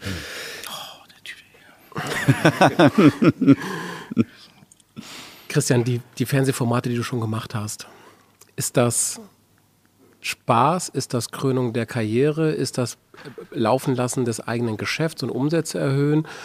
Oder ist das einfach eine unbändige Freude, sowas mitzumachen? Also wenn du im Fernsehen bist, in einschlägigen Sendungen, bist du eine reine Hure des Kapitals. So. Wenn du das, was du nicht zitiert hast, wie ich Spiegel TV gemacht hast, mit ganz scharfer Aufklärung, dann ist das unfassbar aufregend. Ich hatte zwei, drei Morddrohungen. Wir waren noch teilweise aktiv sehr in Gefahr. Wir haben uns einfach mit Lebensmittelskandalen und auch mit der Lebensmittelchemie und Praktiken im Einsatz mit der Lebensmittelchemie beschäftigt. Auch im Umgang mit Mitarbeitern, Sklaventreiberei. Äh, Und was mich inzwischen am meisten stört in den Sendungen ist das Oktroyieren von Menschen, ihnen ihren einen Charakter nebenzurollen. Und deswegen mache ich auch bei vielen Sendungen nicht mehr mit. Fäkalsprache bei Kochsendungen stört mich unfassbar. Mich stört auch der unsagbare Umgang, Mangeldisziplin und respektvoller Umgang oder wenig respektvoller Umgang mit Lebensmitteln und auch mit Menschen natürlich. Ähm, es gab Zeiten, dass im Fernsehen viel Geld verdient. Wenn Fernsehen zu Entertainment wird, ohne Fäkalsprache, im Bereich Kochen, Essen, Trinken, Sozialisieren, finde ich sensationell. Ähm, schöne Grüße an viele Fernsehsender, die ich kenne, auch an die, an die Macher. Äh, ich empfehle euch ein paar Sendungen äh, aus anderen Ländern, die Lichtjahre im, Voraus sind. Und wir planen nächstes Jahr auf YouTube unseren eigenen Channel und werden uns da mit anderen Dingen beschäftigen. Und ich möchte auch nicht mehr fremdbestimmt sein. Ob das funktioniert, werden wir sehen. Aber ich habe einen kleinen Raum. Ein, die einen nennen Studio, ich nenne es Raum. Und dann werden wir es einfach machen. Wir stellen was auf YouTube auf und dann werden wir sehen, was dabei rauskommt. Wir werden sich, es wird immer, es geht sich, es dreht sich nie um Lose, es dreht sich immer um tolle Gäste, die wir haben werden. Es dreht sich auch darum, dass die Menschen sehr viel von sich zeigen. Äh, Es geht natürlich auch ums Kochen. Es geht um ganz viele Dinge. Und ähm, wir haben, glaube ich, eine große Raumqualität geschaffen. Wir haben eine tolle Bildqualität und Lichtqualität geschaffen, aber auch eine Wärme über Licht. Wir haben tolle Musik dabei oder werden tolle Musik dabei haben. Und ich möchte im Fernsehen eine Leichtigkeit des Seins haben, ein unfassbarer Schusshumor, ja, äh, aber keine Fäkalsprache, kein Abgleiten, kein Gejaule, kein Gejammer, keine, ich weine jetzt mal künstlich, indem ich einen Spray in die Augen haue, keine Wichtigtour. Ich möchte einfach Menschen des wirklichen Lebens haben, ob da oder nichts da. Und es muss natürlich immer ums Essen und Trinken gehen, keine Frage. Das ist das, ist das Fundament der Sendung. Und das andere äh, ist dann die Begleiterscheinung, der runde Tisch drumherum mit ihren tollen Gästen. Man merkt auch bei dir, kreative Menschen hören nie auf zu brennen. Da kommt immer die nächste Idee und noch etwas on top, was noch neu ist, auch und nicht das alte abgehalfterte. Kreativ, ich weiß nicht, wie weit ich kreativ bin, aber ich habe das, das erste Mal verstanden, was Kreativität heißt. Ich saß bei mir zu Hause in der Wohnung und habe gerade eine neue Speisenkarte geschrieben und dann klingelt der Wohlatz an der Tür, mit dem ich ja jahrelang Palazzo gemacht habe und in dem Moment war die Speisenkarte erloschen. Ich hatte noch, nicht, noch nichts niedergeschrieben, also es stand im Kopf. Soll ich bei Null wieder anfangen. Das nennt sich, glaube ich, Kreativität, wenn du so weit bist. Ja, in der Ja. Tat. Also um das so ganz vorsichtig und zurückhaltend zu sagen. Ja. Aber ich finde es auch ganz toll, solange wir gesund sind. ähm, also mein Vater hatte schwer Krebs, ich hatte zwei Ex-Frauen, die haben auch mit dem Thema beschäftigt. Äh, nutze jede Stunde einfach. Ne? Das ist einfach toll. Aber die Stunde heißt auch schlafen, das ist auch wichtig. Ne? Ich finde es ganz toll. Also so zum Beispiel, ich habe heute geschlafen bis 12 Uhr. Und dann bist du direkt zu uns gekommen. Aber wir hatten auch eine, eine bombenstarke Woche. uns. Wir haben neun Tage am Stück gearbeitet, jeden Tag. Äh, ich bin ja, wenn die Leute sagen 16 Stunden, nee, wenn ich 10 Stunden gearbeitet habe, dann habe ich die intensiv gearbeitet. Sehr intensiv. Man kann auch Zeit verplempern, ne? Das will ich alles nicht. Apropos Zeit, was kannst du stundenlang machen, was nichts mit Kochen und mit Schlafen Knutschen. zu tun hat? Knutschen. Mit deiner Frau? Ja, nur mit meiner Frau. Ah, nur mit deiner Frau. ich, bin, ich bin kein Fremdgänger. Ich bin einmal im Leben fremdgegangen, da war ich 17 oder so. Das hat mir überhaupt nicht gefallen. Bin absolut treu. Gewissensbisse anschließend und Bin absolut treu. so ist es richtig, Christian. Ich finde, das ist, das ist richtig, muss sich jeder selbst entscheiden. Aber ich fühle mich einfach besser in meinem Leben. Ich fühle mich sehr gut in meinem Leben. Apropos gut im Leben fühlen, wollen wir zum dritten Wein kommen? Unbedingt bitte. Ich habe euch auch noch einen mitgebracht und ich würde euch den sehr, sehr gerne jetzt sehr vorstellen. gerne bitte. Und ich habe, ich verrate es schon vorher, ich habe mal wieder gereimt. Ich reime sehr gerne für unsere Gäste. Das ist ein, ein unfassbarer Erguss an. Das finde ich ganz toll. Ich habe höchsten Respekt vor Reimen. Äh, nicht vor meinen. Das werden wir sehen. Als Kaiser Lobert Rubesam ins Heiligland gezogen kam und so weiter und so fort. Ja. genau. Ich bin, Danke, Herr Bremer. Ich bin seit ein paar Folgen in dieser Sendung ein Lyriker geworden und äh, reime in der Vorbereitung sehr gerne für unsere Gäste. Wir warten noch kurz, bis wir, bis wir die Weine drin haben. Ja, ich habe hier eine super Unterstützung, muss ich an der Stelle nochmal sagen. Also wir werden hier ja. ausgezeichnet, hier werde ich assistiert und wir kriegen hier die neuen Gläser angereicht und ja, da weißt du, wie sich sonst, wie sich sonst Dietmar angenehm. mit dir fühlt. So hast genau. du es jetzt mit unserem, unserem genau. Philipp Bremer, Danke, der sich hier wirklich bestens um uns kümmert. Absolut. Hier, wir sagen es nochmal in der Weinhandlung Bremer in Kassel in der Markthalle. Vielen Dank dafür. Vielen Dank. Dann Christian, darf ich dir eine Frage stellen, die dir wahrscheinlich jeder stellt, wenn man kein Koch ist? Kochst du zu Hause genauso aufwendig? Christian beißt Wie? ins Mikrofon. nein, nein, nein, nein. Was heißt genauso aufwendig? Also, nochmal. Ich hatte letztens ein Gespräch mit der Dame des Hauses, also die Grundstückseigentümerin, und weil der Backofen war kaputt. Ja, das ist ja auch keine Küche, die ist geeignet für Sterneküche dann gucke ich so an und sage so, das hier ist ein Ofen. Wir haben hier vier Hände. Und wenn uns der erste Morgen im Fischers Fritz in die Küche gekommen ist, haben sich 100 Hände in Bewegung gesetzt und wir hatten ungefähr vier Kombidämpfer, a 35.000 Euro und ein Herd für eine halbe Million da stehen. Äh, alleine dieses, diese drei Eckpfeiler sollten dem deutschen Rechner schon klar machen, du kannst bis acht Personen zu Hause auf drei Sternniveau kochen. Aber dann kommen wir, die Logistiker. Außerdem bin ich ein Riesenfreund von Suppen und Eintöpfen. Ich bin dann so, wir backen übrigens jeden Tag unser Brot selber. Nicht, weil wir sagen, die Bäcker sind doof in Deutschland, weil es einfach eine schöne, ist eine schöne Lebenshaltung, ist eine schöne Beschäftigung. Wir haben etwas zu tun. Wir langweilen uns nicht zu Hause äh, oder sitzen vom Fernseher und wir kochen auch jeden Tag selber. Ähm, und daraus ist eine richtige Stilistik entstanden, die fünfte Stilistik meines Lebens. Und wenn ich jetzt nochmal ein eigenes Restaurant anfassen würde, dann würde ich diese Küche, die ich erarbeitet habe, diese Stilistiken, und das ist alles auch fotografiert und aufgeschrieben, da wird es dann wieder professionell, die würde ich in ein Restaurant umsetzen. Mhm. Ja, so um die Frage damit zu beantworten. Du kannst in, zu Hause nicht kochen wie in einem Restaurant, bis außer bis sechs bis acht Personen. Aber dann, selbst dafür ist es schon sehr, sehr schwierig. Aber vom Geschmack her kriegst du es auf jeden Fall hin.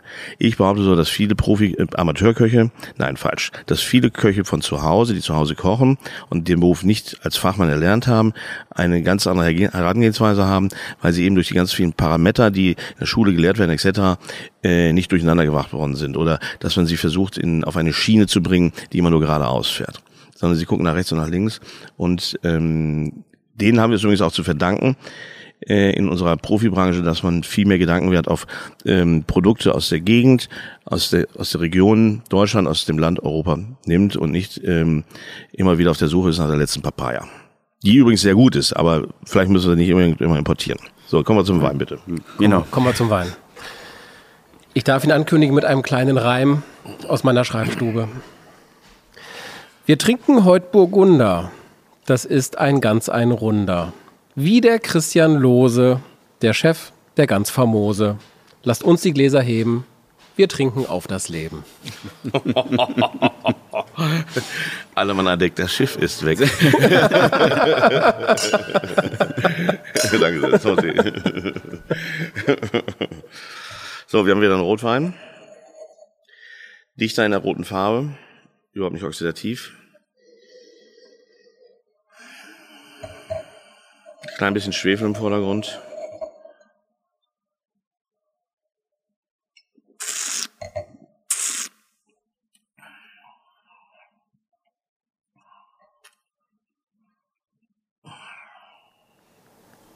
Sag was. Eine ganz andere Stilistik als der erste. Viel eleganter, viel feiner. Weniger Tannine. Auch hier keine anbietende Süße. Verhalten in, also eine schöne Frucht. Verhalten in Aromatik. Also man könnte fast meinen,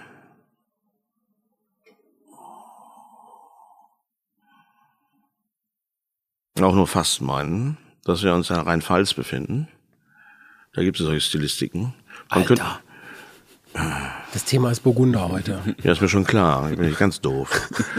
Aber wir könnten auch sagen, wenn wir in Burgund sind, dass wir hier einen roten Merceau oder einen roten Chassagne haben. Mehr kann ich dazu jetzt nicht sagen. Das ist aber jetzt so ein bisschen wie das Hornberger Schießen. Er gefällt dir? Wein gefällt mir sehr gut. Ähm, was ich mir dazu vorstellen könnte, wäre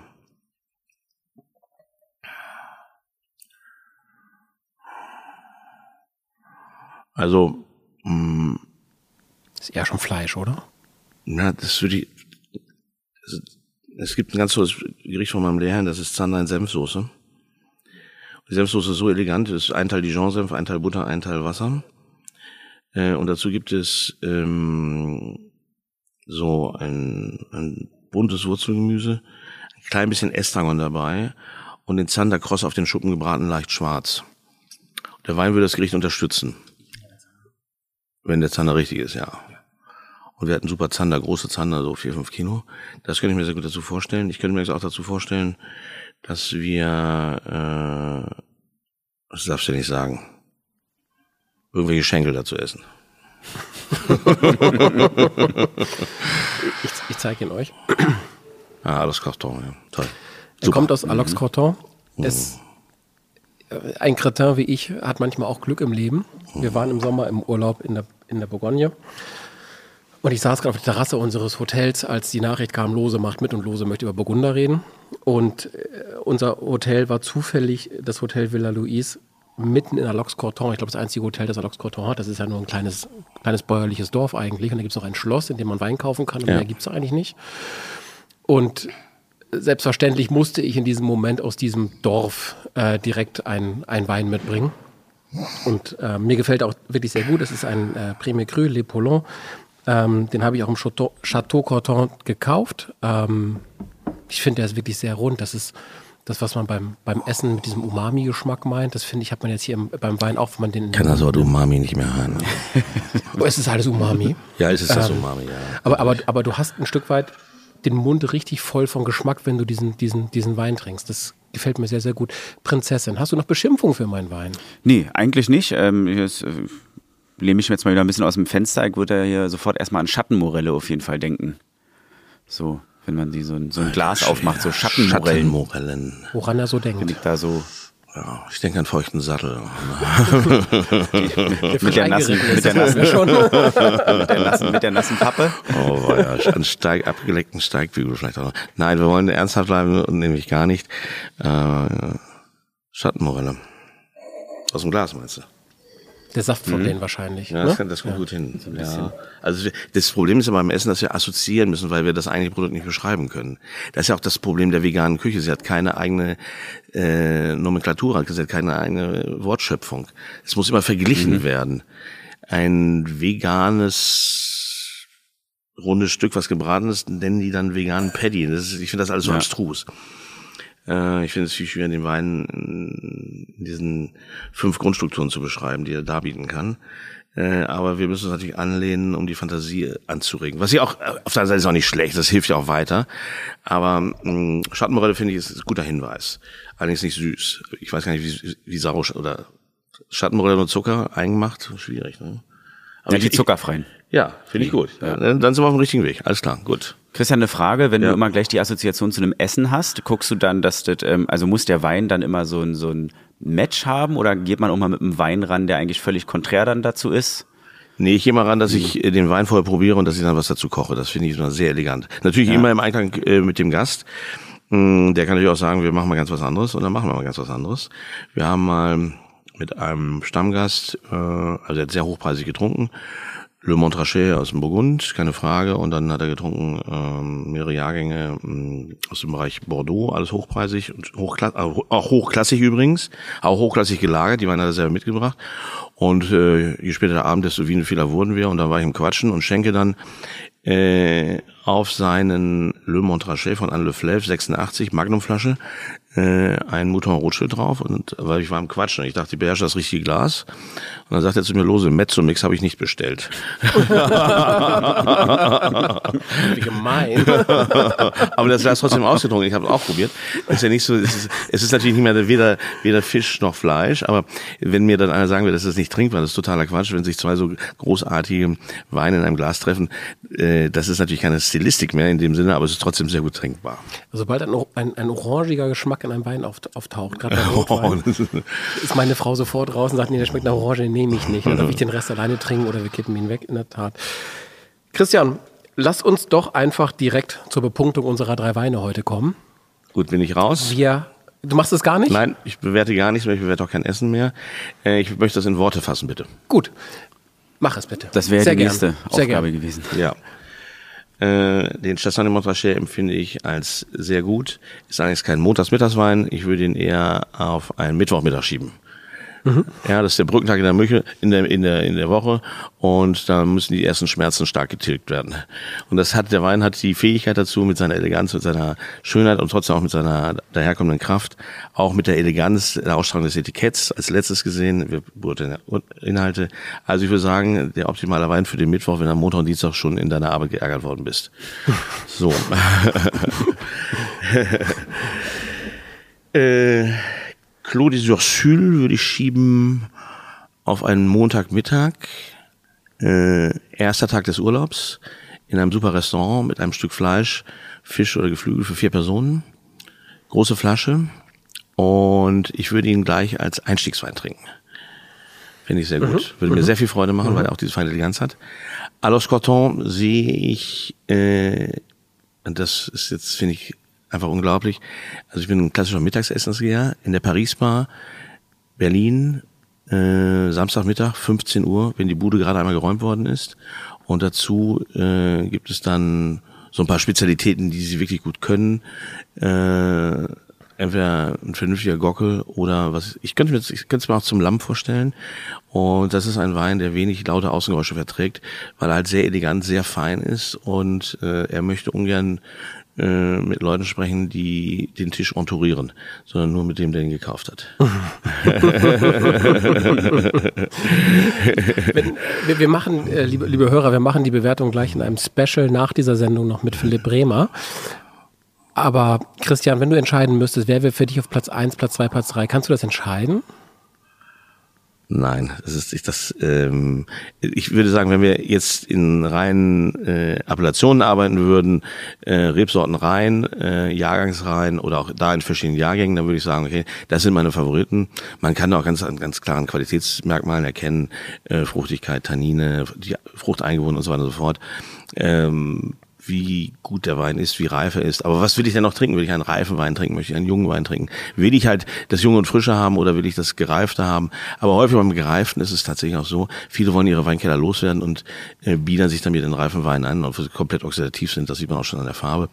Ähm, das Ranking habe ich ja gesagt. Also äh, Chassagne ist äh, wirklich der Gefängnisbefreier am Mittwoch.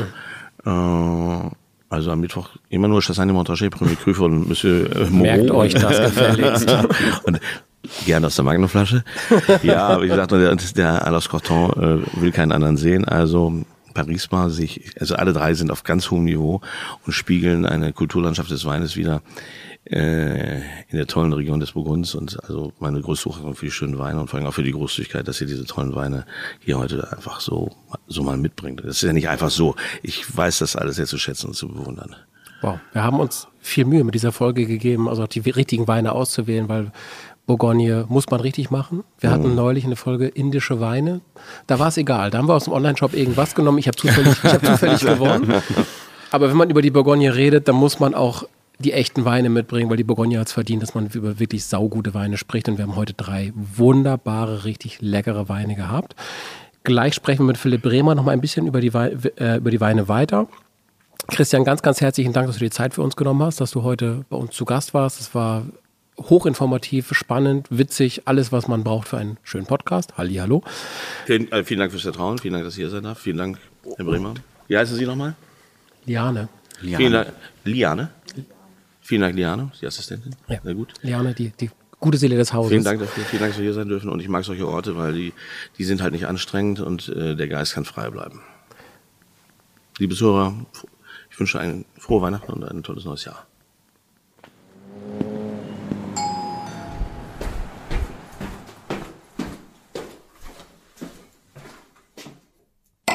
So, jetzt bin ich hier an Deck und das Schiff ist aber immer noch da. Nur der Lose ist schon los und äh, auf jeden Fall äh, cooler Typ.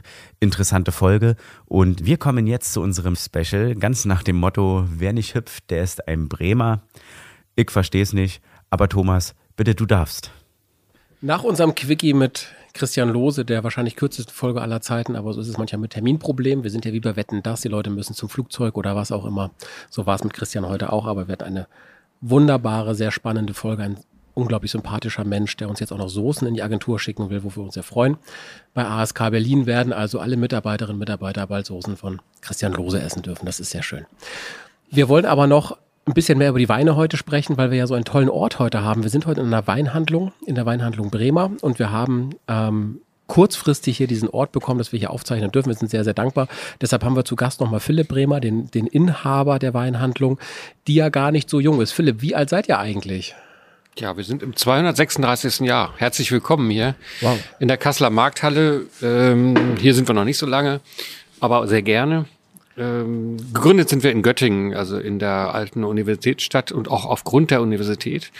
Denn vorher war in Göttingen nicht richtig viel los, aber ähm, als die Universität gegründet wurde, dann kamen halt immer mehr anspruchsvolle Gäste nach Göttingen oder Bewohner und dann fehlte es an guten Wein. Und da gab es richtig Klagen bei der Bezirksregierung in Hannover, wo die Universität her gegründet wurde und aber der Stadtrat sagte, sie haben keine Ahnung, sie wissen nicht, wie sie das, wie sie einen finden soll, der den Wein gut handelt und bis zum Jahr 1786, als mein Vorfahre, der Johann Konrad Bremer eben kam, hat äh, den Weinhandel gegründet und seitdem keine Klagen mehr über schlechten Wein in Göttingen. Wow, das ist ja echt lange, wa? Ja, die Gründungsgeschichte. Nicht, ja. nicht die erste Generation, nicht die zweite. ja. Wow, mit den Geschichte. Ihr seid auch in Braunschweig, ihr seid Göttingen, Kassel und Braunschweig, ne? Genau, wir haben in der jetzigen Generation dann ähm, auch etwas ausgedehnt. Das dient aber auch der der Entwicklung der Zeit. Also mein Großvater noch hatte in Göttingen drei Geschäfte in drei nebeneinander liegenden Straßen. Also das ist so, man muss sich das vorstellen, da war das alles viel lokaler, äh, von Straße zu Straße unterschiedlich. Und heute braucht man eben, um die Qualität und die, ja, die Tiefe im Sortiment zu halten, brauchst du einfach, reicht Göttingen als Markt schon nicht mehr aus. Ne? Deswegen haben wir Kassel und äh, Braunschweig dazu, ähm, allerdings auch, weil wir sowieso regional unterwegs sind in der Belieferung der hochwertigen Gastronomie. Deswegen fand ich das so anregend mit mit der Sterneküche oder mit dem Christian das eben mit anzuhören, weil das spricht uns aus der Seele, denn die guten Weine, die wir handeln, sind allesamt Weine, die mit gutem Essen nochmal besser werden. Mhm. Was ist für euch eigentlich heutzutage schwieriger, die, der Discount oder der Onlinehandel? Mm, also ich würde mal sagen, es dient uns beiden und es ist beides auch eine Herausforderung. Ne? Also mhm. im, im im Discount gibt es natürlich sehr günstige Preise, wo wir gar nicht mitliefern. Andererseits sorgen die auch dafür mit diesen Preisen, dass eben die Mengen Wein, die, sagen wir mal, in Europa oder weltweit produziert werden, auch irgendwo ihren Abnehmer finden. Und auch da, äh, wir hatten es ja, werden noch drüber sprechen, über Bewertungen und so weiter. Also auch diese Weine würde ich nicht komplett abwerten. Und ich kenne Leute, die sich da einsetzen in diesem Bereich und äh, Großes leisten. Also die Weine werden besser. Und irgendwann sind sie so gut, dass die Leute sagen, oh, da ist ja doch was möglich mit Wein. Jetzt gehe ich doch mal, was es noch gibt. Und die kommen dann zu uns. Ähm, das Internet ist natürlich auch eine Herausforderung, weil es Weine, die, äh, die wir führen, die kann jeder auf seinem Handy irgendwo Preisvergleich machen und es ist eine Herausforderung, aber die, würde ich sagen, spielt uns auch in die Hände, weil eben eine Flasche Wein nicht nur eine Flüssigkeit in, in, in, im Glas ist, sondern äh, da gehört es einfach das drumherum. Und ihr habt es jetzt gerade gesagt, wir sind hier in der Markthalle, ähm, wir sind hier, äh, Liane ist da, wir haben eine, eine Gastlichkeit, wir bringen eine bestimmte Atmosphäre rüber und das wertet ja eine Flasche Wein auch auf oder an oder das ist eigentlich das Einzige, äh, das, was noch mit entscheidend ist, auch wenn, wenn man mit Christian Lose spricht, was, was der in so einer Flasche Wein noch zusätzlich reingibt an, an, ja, an Wissen, aber auch an, an Witz oder an, an Geschichte, auch an Emotionen. So, das ist das, was uns herausfordert und was uns auch unterscheidet. Das kriegst du in null Internetseite. Ja. Bevor wir jetzt aber auf die Spezialisierung von euch kommen, ich muss eins wirklich loswerden. Wir haben vor zehn Tagen, glaube ich, erst das erste Mal Kontakt gehabt und die Anfrage, ob wir bei euch ja heute produzieren dürfen. Und ihr wart so unfassbar nett und wir wurden eben hier von Liane begrüßt, die uns sofort bekocht hat und uns einen Kaffee gemacht hat, uns alles gegeben hat, was wir wollen, inklusive Plastikschalen für unser Essen, das wir hier stehen haben und nicht mehr aufessen können heute. Ihr seid so nett. Vielen, vielen Dank, dass wir hier sein dürfen. Wir machen dieses Special nicht, weil ihr dafür bezahlt, sondern einfach nur, weil ihr so kurzfristig uns hier den Ort gegeben habt und so unglaublich nett seid und so nett beherbergt. Vielen, vielen Dank dafür. Ja, gerne. Ja, vielen Dank. Also wir freuen uns darüber, dass es uns ist eigentlich das, was wir machen. Ne? Also wir klar, man könnte jetzt meinen, wir verkaufen Wein und äh, so, aber was wir eigentlich machen, ist Menschen zusammenzubringen in einem positiven, in einer positiven Absicht. So und ähm, da ist einfach Gastlichkeit was es auch immer ist, ob das jetzt Flüchtlinge sind, die irgendwo herkommen oder ob das ein Sterneesser ist, der irgendwo reinkommt. Die Gastigkeit ist die gleiche. Du gehst mit den Menschen um, äh, als wenn du privat zu Hause bei dir äh, Leute, die du richtig gerne magst, wo du dich echt freust, dass die kommen, beherbergst. So, und dann natürlich gibt es auch eine Gegenleistung. So, das heißt also auch die Gäste, die kommen, äh, benehmen sich auch so oder, oder verhalten sich so und sind dankbar zum Beispiel. Und diese Dankbarkeit üben und Gastlichkeit auf der anderen Seite, das ist das, was wir machen. Wir machen es halt mit Wein. Wir merken das in diesem Podcast immer wieder. Von Henrik Thoma, der mittlerweile ja eher Weinhändler ist, über Steffi Döring mit ihrem Weinladen, über Jonas Hauke als Sommelier, aber auch Cornelia Poletto, Stefan Marquardt und heute auch Christian Lose. Am Ende ist das, was bei allen drüber steht, immer Gastlichkeit und ihr sollt euch bei uns wohlfühlen, eine gute Zeit haben und etwas bekommen, was gut ist. Nicht Schrott, sondern bei mir bekommt ihr Gutes. Das ist so das, was bei allen drüber steht. Und das nehmen wir bei euch hier in Kassel auch so wahr. Das ist wunderschön. Freut mich. Danke. Habt ihr in eurer Weinhandlung eine Spezialisierung, was ihr so verkauft generell? Kann man, kann man so sagen, wenn man guckt, das liegt auch ähm, in der Geschichte begründet. Als es gegründet wurde, waren, ähm, was verfügbar waren, waren deutsche Weine und waren französische Weine.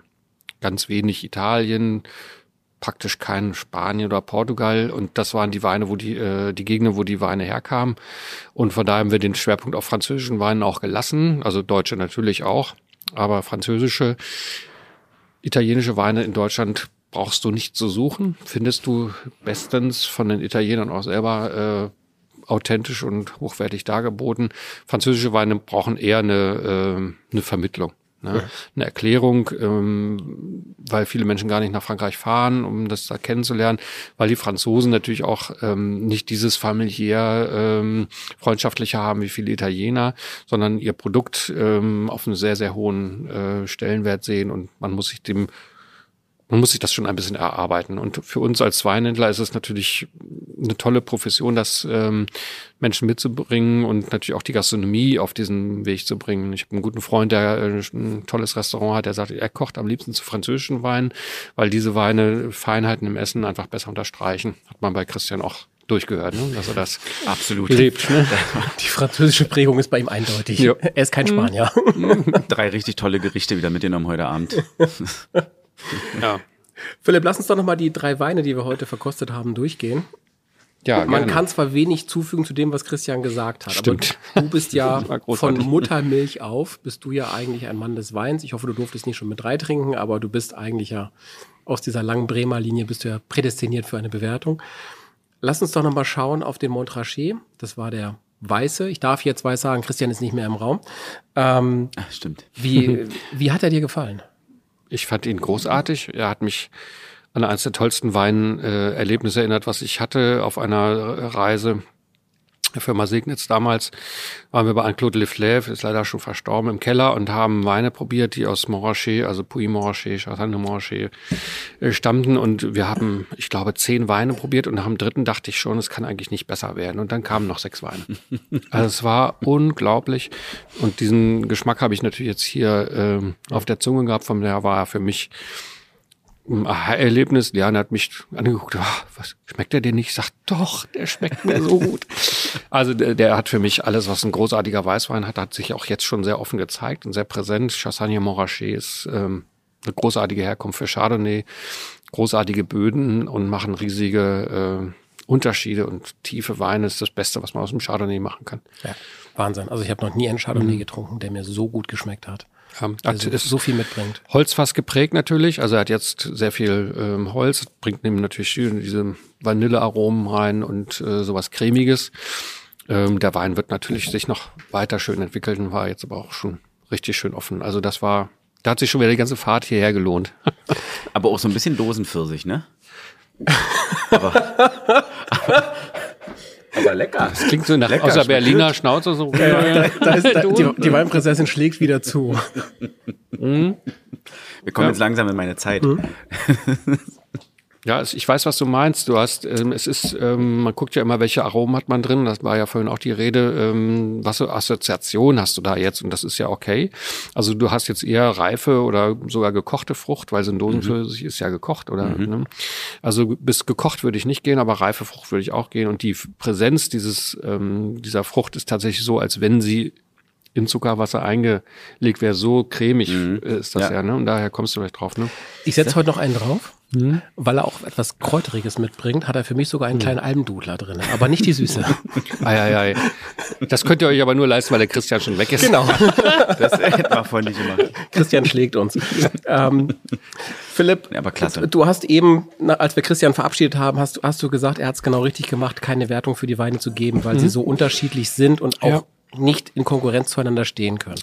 Nun ist es bei uns so. Wir haben den goldenen Weinkorken, die ewige Wertung dieses Podcasts. Wer steht ganz oben und ganz unten? Wir, wir wollen nicht diese drei wunderbaren Weine aus der Bourgogne ohne Wertung herausgehen lassen. Und wir nötigen dich jetzt einfach dazu, auch wenn das nicht ganz fair ist und auch wenn man da sehr viel Augenzwinkern dabei haben muss, eine Wertung für die Weine abzugeben. Die Punkte laufen so. Du kannst bis zu 100 Punkte vergeben pro Wein. Der schlechteste Wein, den wir jemals hatten, den hat Dietmar, Dietmar aus Indien mitgebracht in der Folge mit Judith Döker mit 59,25 Punkten im Schnitt. Äh, der beste Wein, den wir jemals hatten, das war ein Champagner in der Folge mit Jessica Stockmann, das war ein Ruinar Rosé. Und jetzt, Und wie viel hat der gekriegt? der hat 95 Punkte bekommen. 95. Im Durchschnitt. Jessica hat ihrem, ihrem, ihrem Champagner einfach mal selber 100 Punkte gegeben. da war sie ein bisschen frech, aber so ist die Regel, sie hat damit gewonnen. Aber hast du noch die Übersicht, ähm, den Wein, den Dietmar so schlecht bewertet hatte? Nee, den, den, oder insgesamt Dietmars indischer Wein. Dietmars indischer Wein hatte 59,25. Den hatte ich aber ganz gut bewertet. Den hattest du mit 85 Punkten ja, genau. bewertet, ja. genau. Ja. Hm, Da muss ja jemand noch weniger als äh, 59, also viel Ja, weniger gegeben ja. haben. Das ist, Das war bestimmt ich. das Aber um macht kurz, man wenn ich- eigentlich nicht. wenn ich War der, war der nicht, war der äh, Fehler? Also möglicherweise war es sogar ein Fehler, Hm. aber er schmeckte wie ein kalter Glühwein, weil da einfach so viele Aromen drin Hm. waren und es war einfach sehr viel Kardamom, also so Dinge, die wir im Wein nicht intensiv drin haben, die waren da sehr intensiv drin. Sebastian sagte zu Recht damals, es ist ein indischer Wein und in Indien verstehe ich das und da macht das Sinn und als indischen Wein gebe ich ihm nicht so wenig Punkte, wie ihr es alle macht. Ähm, für mich schmeckt der einfach überhaupt nicht, weil das Oh. hatte was von abgekühltem Glühwein. Aber ihr seht schon an der kleinen Diskussion jetzt über diese Danke für die Kalibrierung, dass man Mhm. weiß, wo man landen kann. Aber an der ganzen, äh, an den ganzen Umständen, was man da hatte, äh, wie, wie, ähm, sagen wir mal, fehlerhaft dieses Punktesystem ist. Aber wir, wir nehmen das jetzt einfach mal auf und ge gehen da einfach mal rein und äh, gucken einfach mal und nehmen diese Situation hier um kurz vor drei. so herrlich Auf einem Montagnachmittag. äh, auf einem Montag. Und ähm, also für mich hatte der die Höchstpunktzahl von heute, von diesen drei Weinen. Und ich würde dem mehr als 95 Punkte geben, auch wenn das bisher der höchstbepunktete Wein war bei euch. Aber ähm, der hat ähm, für mich eine 96 bis 97. Ja. Geben wir ihm eine 97. Mhm. Prinzessin, was würdest du diesem Wein geben? Ich gebe dem Wein auch 95 Punkte, weil er einfach klasse ist.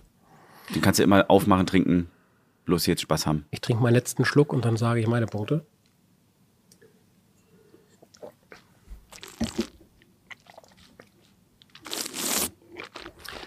Ich habe ja die Geschichte erzählt, dass ich in diesem Dorf war dieses Jahr und es wirklich, es mich auch sehr beeindruckt hat, ähm, dass es auch wirklich nur ein Dorf ist, aber dass es wirklich einen Ruf wie ein Donnerhall hat. Und dieser Wein bestätigt, warum dieser Ruf da ist. Ich würde ihm auch 97 Punkte geben. Sehr gut. Dann kommen wir zum zweiten Wein des Tages. Das war Dietmars Wein, den du, Prinzessin, heute als Pate. Also Oder bist quasi, du eine Patin an der Stelle eigentlich? ich bin jetzt ein Pate, du bist ein Part. ein Pate. Äh, das war der Bon Clos de Ursula. Die Ursula? Urs- U- Ursul. Ursul. Ähm, Zeig nochmal. Bohnen. Clos de, des Ursul. Ursula. Also und Premier. Ist Prim, prämiert. Premier Cru. Premier Wir Cru. müssten Mhm. Das ist hinter den Grand Cru und vor den Village ist das äh, die mittlere Also Ebene. die, Also ich na, glaube, das ist, werde die, ist eine der beiden Spitzen. Genau. Kurven. Also man hat ja ein Vier-Stufen-System, was ja in Deutschland jetzt auch eingeführt würde. Das ist für alle Zuhörer auch immer wichtig, finde ich, dieses er zu erklären. Das ist auch ein gutes System. Die Basis ist die Gegend, Bourgogne. Und alle Weine, die da wachsen, heißen Bourgogne. Das ist die Basis. Und dann gibt es Village, das sind die Dorflagen. Village heißt ja Dorf auch. Und das sind im, in Deutschland heißen die jetzt Ortsweine, also die eine, Ortstypizität einer bestimmten engeren Region haben. Also die Wollnay-Weine, zum Beispiel im Burgund, schmecken ein bisschen anders als die Bohnen und äh, sowieso schon als die Nuit Saint-Georges und so weiter. Also da gibt es dann in diese Dorflagen. Und darüber gibt es dann zwei Extraklassen. Nur die dürfen einen Lagennamen tragen. Cru. Cru heißt dann Lage. Und die sind klassifiziert in erste Lage und große Lage. Ne? Also Premier Cru und Grand Cru. Und die sind extrem selten und äh, sind sehr, sehr gesucht. Und im Burgund allerdings viel zahlreich und ähm, das macht das Burgund auch so kompliziert, viel komplizierter als Bordeaux, wo die Größenordnungen viel größer sind als hier. Das sind ja manchmal nur noch nicht mal ein Hektar, noch viel kleinere äh, Weinberge, wo dann eben noch doch noch wieder ein extra Charakter oder ein anderer Geschmack drin ist. Von der Premier Cru ist schon eine richtig hohe Wir müssen, Auszeichnung. wir müssen dazu auch sagen, dass mit, mit dem Premier Cru oder mit dem Grand Cru mit den 20 Euro, die wir normalerweise in diesem Podcast machen, lange nicht mehr auskommt. Schon beim, beim sagen, ne? vor Ort nicht mehr, beim Händler nicht mehr. Nein. Vom Restaurant brauchen wir gar nicht zu sprechen. Äh, insofern haben wir heute auch mal unseren Preisrahmen ähm, schon das zweite Mal nach Jessica Stockmann gesprengt. Aber das war es wirklich wert. Es ist ein, ein, ein wunderbarer Wein. Dietmar, es tut mir sehr leid, dass ich das diesmal so freundlich sagen muss. Das liegt daran, dass du krank bist. Normal, wenn du hier wärst, würde ich es anders sagen. Aber Dietmar, dein Wein ist wirklich sehr schön. Wir trinken auf dein Wohl, Dietmar unbekannterweise, und auf deine Auf die Genesung. Gesundheit. Also mit so einem Wein wird man noch schneller gesund. Ich hoffe, er hat auch was Gutes zu trinken. Wir bringen ihm die Flasche nachher rüber, die wir noch Das ist haben. gut, ja. Aber es ist ja trotzdem auch wieder schwer, jetzt hier natürlich einen weißen gegen den roten antreten zu lassen. Ja, es ist ja auch kein, das ist ja dieses, was wir, man kann keine Weine gegeneinander antreten lassen. Das würde kein Mensch machen.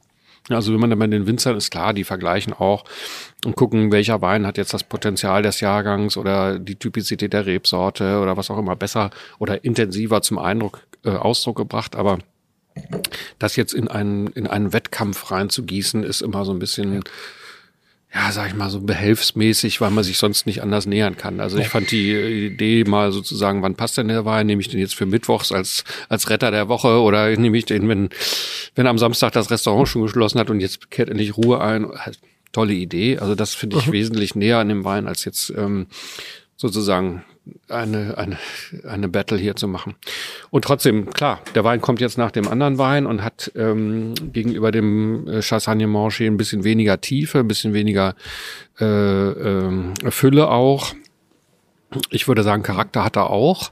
Ähm, er ist halt nicht ganz so hoch in der Reife. Das merkst du ein bisschen an der Säurestruktur, die ein bisschen intensiver ist, die ähm, aber trotzdem typisch ist für einen Spätburgunder. Also Finde ich was Noir, ne? Johannisbeeriges, ganz- Mm, Ja, ganz genau. Diese, ja, Johannisbeeren sind ja auch, wenn man so überlegt, ein bisschen säuerliche Beeren. Wenn man die erntet, die sehen schon rot aus, beißt da rein, oh, doch noch ziemlich Säure, ne?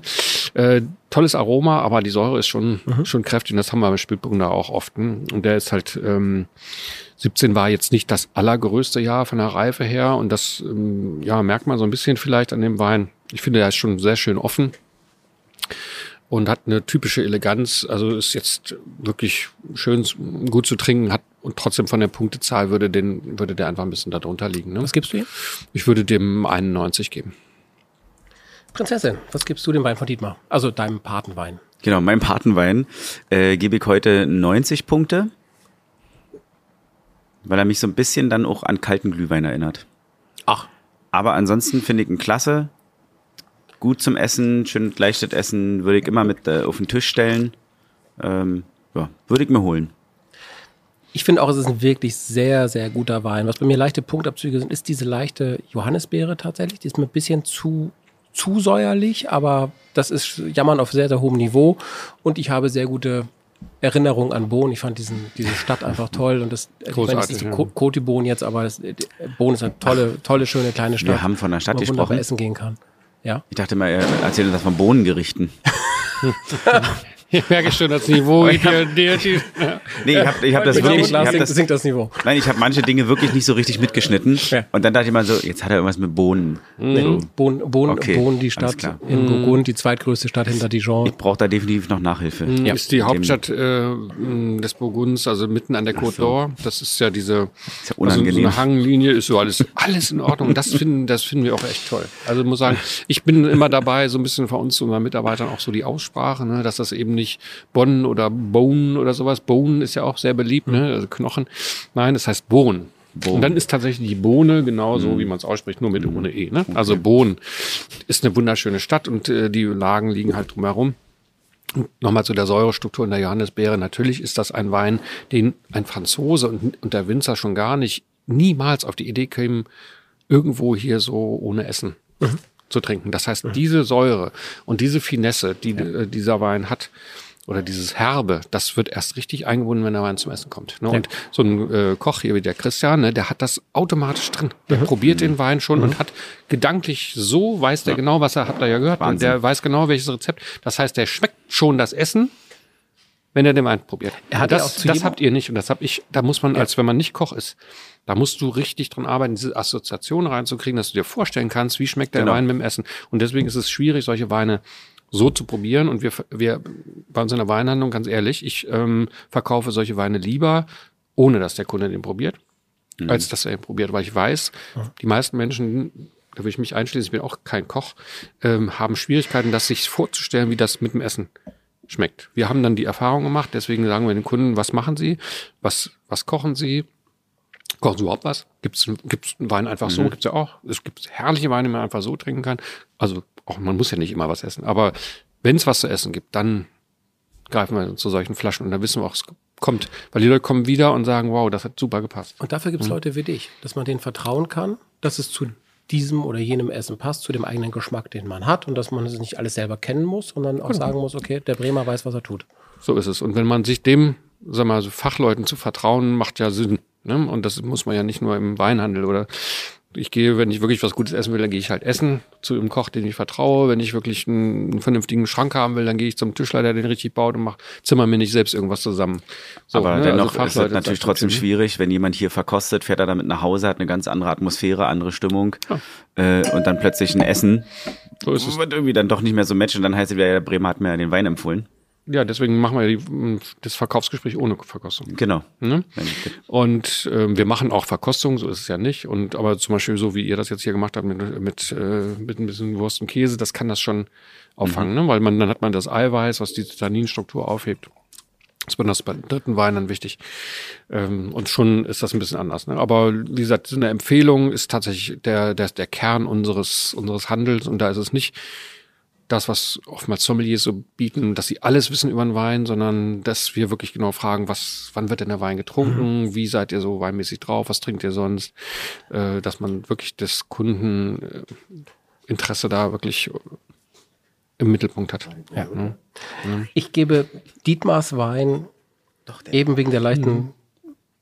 Säure und ähm, ich gebe ihm 90 Punkte. Das mhm. ist ein sehr, sehr guter Wein und damit steht er in unseren Gesamtrankings ganz, ganz weit oben. Das klingt jetzt so negativ schon nach Christians Wein, aber er ist wirklich extrem gut und extrem ja, lecker. Ja, wir sind hier in, auf einem ganz, ganz hohen Niveau unterwegs ja. heute mit den drei Absolut. Weinen. Ähm, ja, der Lose mit seinen 18 Sternen und 149 Gomio-Punkten. Das ist kein Wunder, dass die Weine auch gut sind, über die wir heute sprechen. Ja, das ist absolut. Kommen wir, kommen wir zum dritten Wein. Ähm, Philipp, hast du meinen Wein noch im Glas? Ja, du hast. Ja, Du auch? Da ist er. Ich habe ich hab ihn ja. hier drin, ja. Mhm. Ja, dann probier's mit, das ist super. Alax Courton, ein, ein wunderbares ja, Dorf in der Bourgogne. Ich habe sehr schätzen gelernt, unser Hotel, Hotel ja. Villa Louise, früher ein, früher ein, ähm, ein Weingut, mittlerweile ein Hotel. Es war wunderschön. Wir saßen mhm. auf, dem, auf der Terrasse und hatten 20 Meter vor uns direkt beginnt die Weinreben. Ähm, wirklich auch so ein sehr kleines Klo, das da so direkt vor uns war. Mit so einem Herzchen in der Tür? Na, äh, Weinprinzessin, ein C-L-O-S, nicht ein K-L-O, verdammte Ach so. Das, Philipp, wie sollen wir diesen Mann noch zu ja, Wein bringen? Wie sollen wir ihm, ihm noch was beibringen in diesem Leben? Ähm, und wir hatten direkt diesen Wein vor uns und konnten uns da einmal durch die ganze Gegend durch, durchtrinken. Es war, es war wunderschön, es war Hochsommer. Ich habe es sehr geliebt dort und deshalb musste ich den Wein aus Alax Alaxkottau mitbringen. Philipp, wie hat er dir heute geschmeckt? großartig, weil mir ging es auch wie dir. Ähm, ich habe auch lebendige Erinnerungen daran. Ähm, vor einigen Jahren, als ich noch mehr Zeit hatte, da durfte ich der sagt, okay, wir haben hier 60 Flaschen, da 80, das lohnt sich jetzt alles nicht per Spedition. Ich fahre einfach hin. VW-Bus genommen und hingefahren, den Wein selber abgeholt. Ganz großartig. Und dann, der Loxkarton ist ja so ein, wie viele diese Weinberge, so ein Hügel. Obendrauf ist halt zu kühl, da ist dann Wald. Und drumherum die Weinberge. Sieht aus wie so ein Bubikopf, der oben so geschnitten mhm. ist. Stimmt, ja.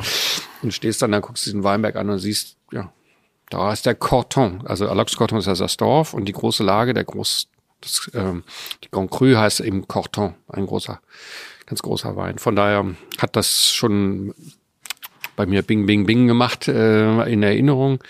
Und nun ja, es ist ja der einer der, äh, der nördlichsten von der Côte de. Ähm, ist ja so ein bisschen geteilt, die Côte d'Or in, die, in den südlichen Teil, ist die Côte de Côte Chalonnaise und der nördliche Teil ist die Côte Nuit, das sind, ist das Stück, wo die großen Grand Crus sind und ähm, der Alox-Coton gehört also fast schon ist also direkt an der an der Côte de Nuit mhm. dran, wo die Grand Crus mhm. eben sind. Und von daher, mh, der Name ist immer schon Programm. Ne? Von daher ist natürlich die Erwartung auch höher an so einem Wein. Ne? Und ist ja auch ein, nicht nur ein einfacher Alox Coton, sondern Alox Premier Cru. Alox Coton Premier Cru. Le Pimbeau. Ja, und jetzt ist er ja schon, sagen wir, eine Dreiviertelstunde offen. Ne? Jetzt ist er schon ganz anders, obwohl der tatsächlich jetzt auch mit der Kühle hier in der Dezember-Markthalle, die hat ja sonst einen, einen südlichen Flair. Ist ja richtig schön hier. Das könnt ihr euch jetzt so nicht vorstellen. Aber du, ich, wenn ich hier rein, also hier erst mal hier reinkam. ja, genau. Oder Bananenpflanzen oder ja. so. Ich, ich habe es Liane schon gesagt, bevor wir aufgezeichnet haben heute. Ich liebe das hier. Immer wenn wir in südlichen Ländern unterwegs sind, ja. jede Markthalle ist unsere. Wir gehen da Mittagessen, wir gehen das da einkaufen für den Abend, wir gehen da Wein trinken. Wir leben mm. in einer Markthalle, wenn ja. wir im Urlaub sind. Und bei uns in Hamburg gibt sowas in der Form so, wie es hier ist, mm. gar nicht. Und ich finde diese Kasseler Markthalle, ich bin heute zum ersten Mal hier. Mm. Ich finde die ich finde die wirklich das ist toll, ne? mit, diesem, mit diesem Glasdach. Ich glaube, also ich habe so spontan an Narbonne gedacht, wo ich das auch so, das ist natürlich deutlich größer, aber die, die Händler sind da auch so, und da ist ein Leben drin und das so eine Mischung zwischen, wie das hier auch ist, zwischen wirklich sehr guten Erzeugern, also die ihr Produkte bei äh, eigentlich zu günstigen Preisen anbieten und andererseits aber auch so Wohlfühl, Gastronomie, kannst du hier dein Bierchen trinken und hier bist du beim Italiener oder hier unten, als, als Weinhändler war das für uns Mhm. Boah, das, hier wollen wir sein. So, und hat auch genau gepasst. Also wir sind hier richtig, richtig gerne. Aber im Dezember ist natürlich jetzt für so einen Wein hier, für so einen Lachskarton. Ja. Ich habe den jetzt hier mal ein bisschen in die Hand genommen. Die Halle, die Halle tut dem Wein nicht gut, aber ähm, der braucht ein bisschen Temperatur und dann äh, so. Und ist als Corton, je höherwertiger ein Rotwein ist, desto eher braucht er ja Lagerzeit. Und ähm, also ich stimme dem Christian zu, dass viele Weine auch überlagert werden. Ähm, das gibt es auch. Aber andererseits erlebt man auch mit solchen alten Weinen manchmal faszinierendes. Ich hatte jetzt letztens ein Ergebnis, Erlebnis kurzer Zeit, also der Vater war verstorben, das Elternhaus sollte aufgelösen. Ja, wir haben da so ein paar alte Flaschen Wein, die kippen wir dann auf jeden Fall weg. Ich sag, nein, nicht wegkippen. Zeig mir mal. Äh, und dann haben sie ein paar Fotos gemacht. Ja, ja, da, da machen wir einen Abend mit. Also haben sie sie tatsächlich mitgemacht. Und wir haben letzte Woche einen Abend damit gemacht. Und da war tatsächlich ein 64er Bohnen. Also eigentlich unter dem Qualitätsniveau, was wir jetzt heute getrunken haben von 1964. Ich kann gar nicht so lange rechnen. Wie, wie viele Jahre ist das? Über 50 Jahre, fast 60 Jahre. Ja. Mhm. Fast 60 Jahre alter Wein war unglaublich. Mhm. Da sind Aromen drin. Äh, das ist natürlich dann tatsächlich nichts mehr zum Essen, weil die Weine so filigran dann werden, so fein, dass man mit jedem Essen, also ein bisschen Knoblauch würde schon viel zu viel sein, äh, würde das zerschlagen, aber da sind Tabak, ähm, Kakao, ähm, ganz, ganz spannende Aromen drin. Natürlich auch noch reife Frucht, ein bisschen mehr Dattel dann sowas. Äh, geht das in die Richtung getrocknete Früchte und so. Also war völlig irres Erlebnis. Also man kann mit diesen alten Weinen auch schon richtig was erleben. Und trotzdem er hat ihn ja beschrieben als samstags 15 Uhr und dann gab es aber auch ein Lamm, ne? Und mhm. es gab oder es gab diese Rippchen, mhm. ne? Dieses äh, mhm. Der hätte Rippen äh, oder, oder Rippen, Lamm. So, ne, genau. Und von daher, das hat er gesagt, weil dieser Wein eine, eine feste Tanninstruktur hat. Und immer wenn ein Wein diese feste Struktur hat, dann brauchst du Fleisch, Eiweiß, um das aufzunehmen. Und mhm. so sehe ich das jedenfalls. Und dann hat er ja. schon diese Finesse, das hat er ja dem Wein ähm, eben an ähm, angesagt, dass äh, diese Eleganz, die ich finde, die jetzt erst erstes gar nicht so zu schmecken ist, aber die hat er dann schon immer wieder im Abzug dieser Tannine äh, herausgeschmeckt. Das fand ich äh, richtig großartig. Das ist auch so in dem Wein. Ne? Von daher ist er, also punktemäßig, ich nehme an, dass du das jetzt gleich fragen musst, äh, wieder, äh, Du musst jetzt, ja. denke ich, wahrscheinlich doch über dem äh, Boden zu sehen als Premier Cru. Äh, Yes, Dietmar! Und ähm, jetzt da ich wieder ja, juhu.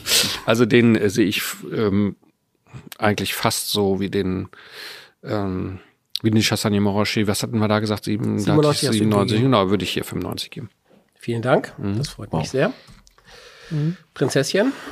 Also ich finde, bei drei, allen drei Weinen ist es wirklich so, dass du den, den ersten, den weißen, wirklich so als allererstes trinken kannst. Ne? Dann kommt für die Vorspeise der und den finde ich, der passt einfach wirklich dann zu, schon, zu so einem schönen Hauptgericht wie äh, Ja. Rippchen oder dann auch Lamm. Und ähm, ich gebe dem Wein heute 92 Punkte.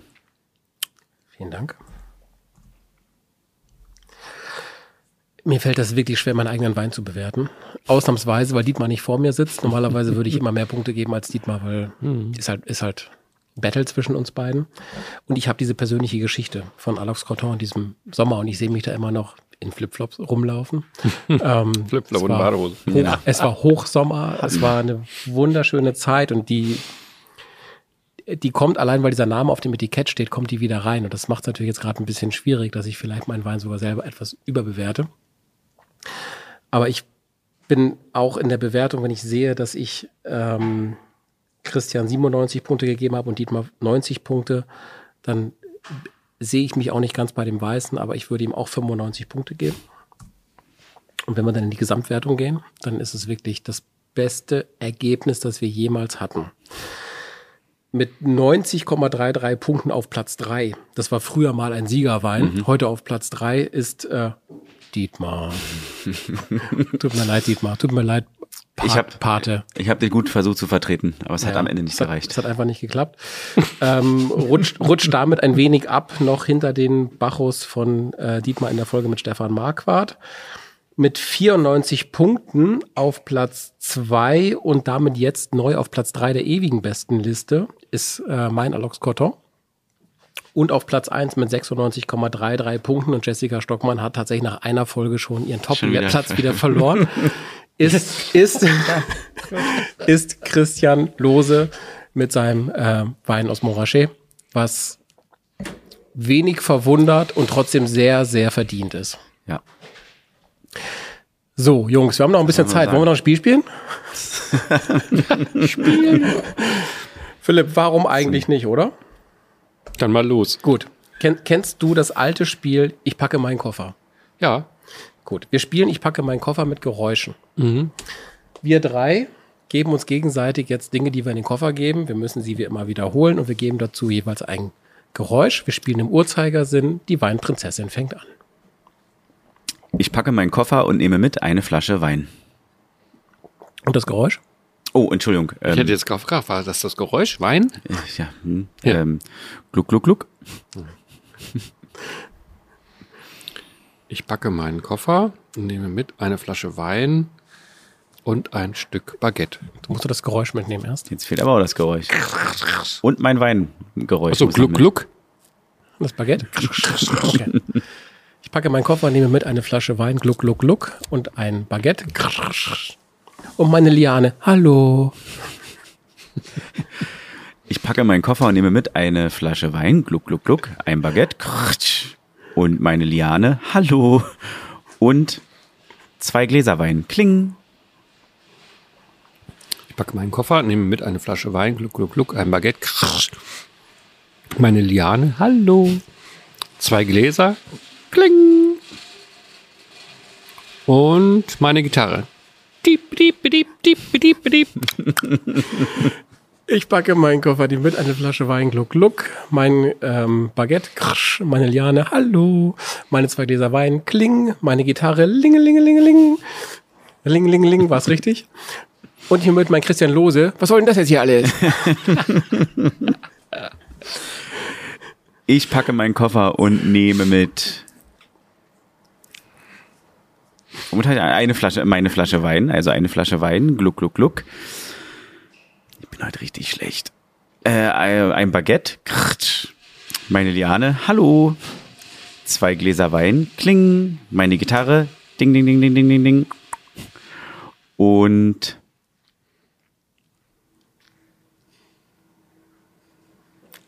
fünf. Es ist immer das letzte, ne? Vier. Das gibt's doch drei. Der Gast von heute. Zwei. Ach so, und mein Christian Lose hier. Was soll das jetzt hier alle Tier? Das war ja bei letzter Sekunde. Mal gucken, ob ich das jetzt noch retten kann. Ich muss noch eins ranhängen, ne? Hm, ah ja, stimmt. Oh. Ähm, und nehme noch meinen Messenger mit. Oh, oh. Also ich packe meinen Koffer, nehme mit eine Flasche Wein, Gluck, Gluck, ein Baguette, krsch, meine Liane, hallo, zwei Gläser Wein, kling, meine Gitarre, ding, ding, ding, ding, ding, ähm, mein Lose, was soll denn das jetzt hier alles? Und mein Messenger, ding, dong. Hm, noch was? Ich nehme noch eine Soße mit von Christian. Klack. Boah, der Bremer ist gut bei dem Spiel. Verdammte Axt. Ich, nehme, ich packe meinen Koffer und nehme mit meine Flasche Wein, äh, Gluck Gluck, meinen Croissant, krrt, krrt, äh, meine Liane, hallo, mein, meine zwei Gläser, kling, meine Gitarre, lingelingeling, mein Lose, was soll das jetzt hier alles?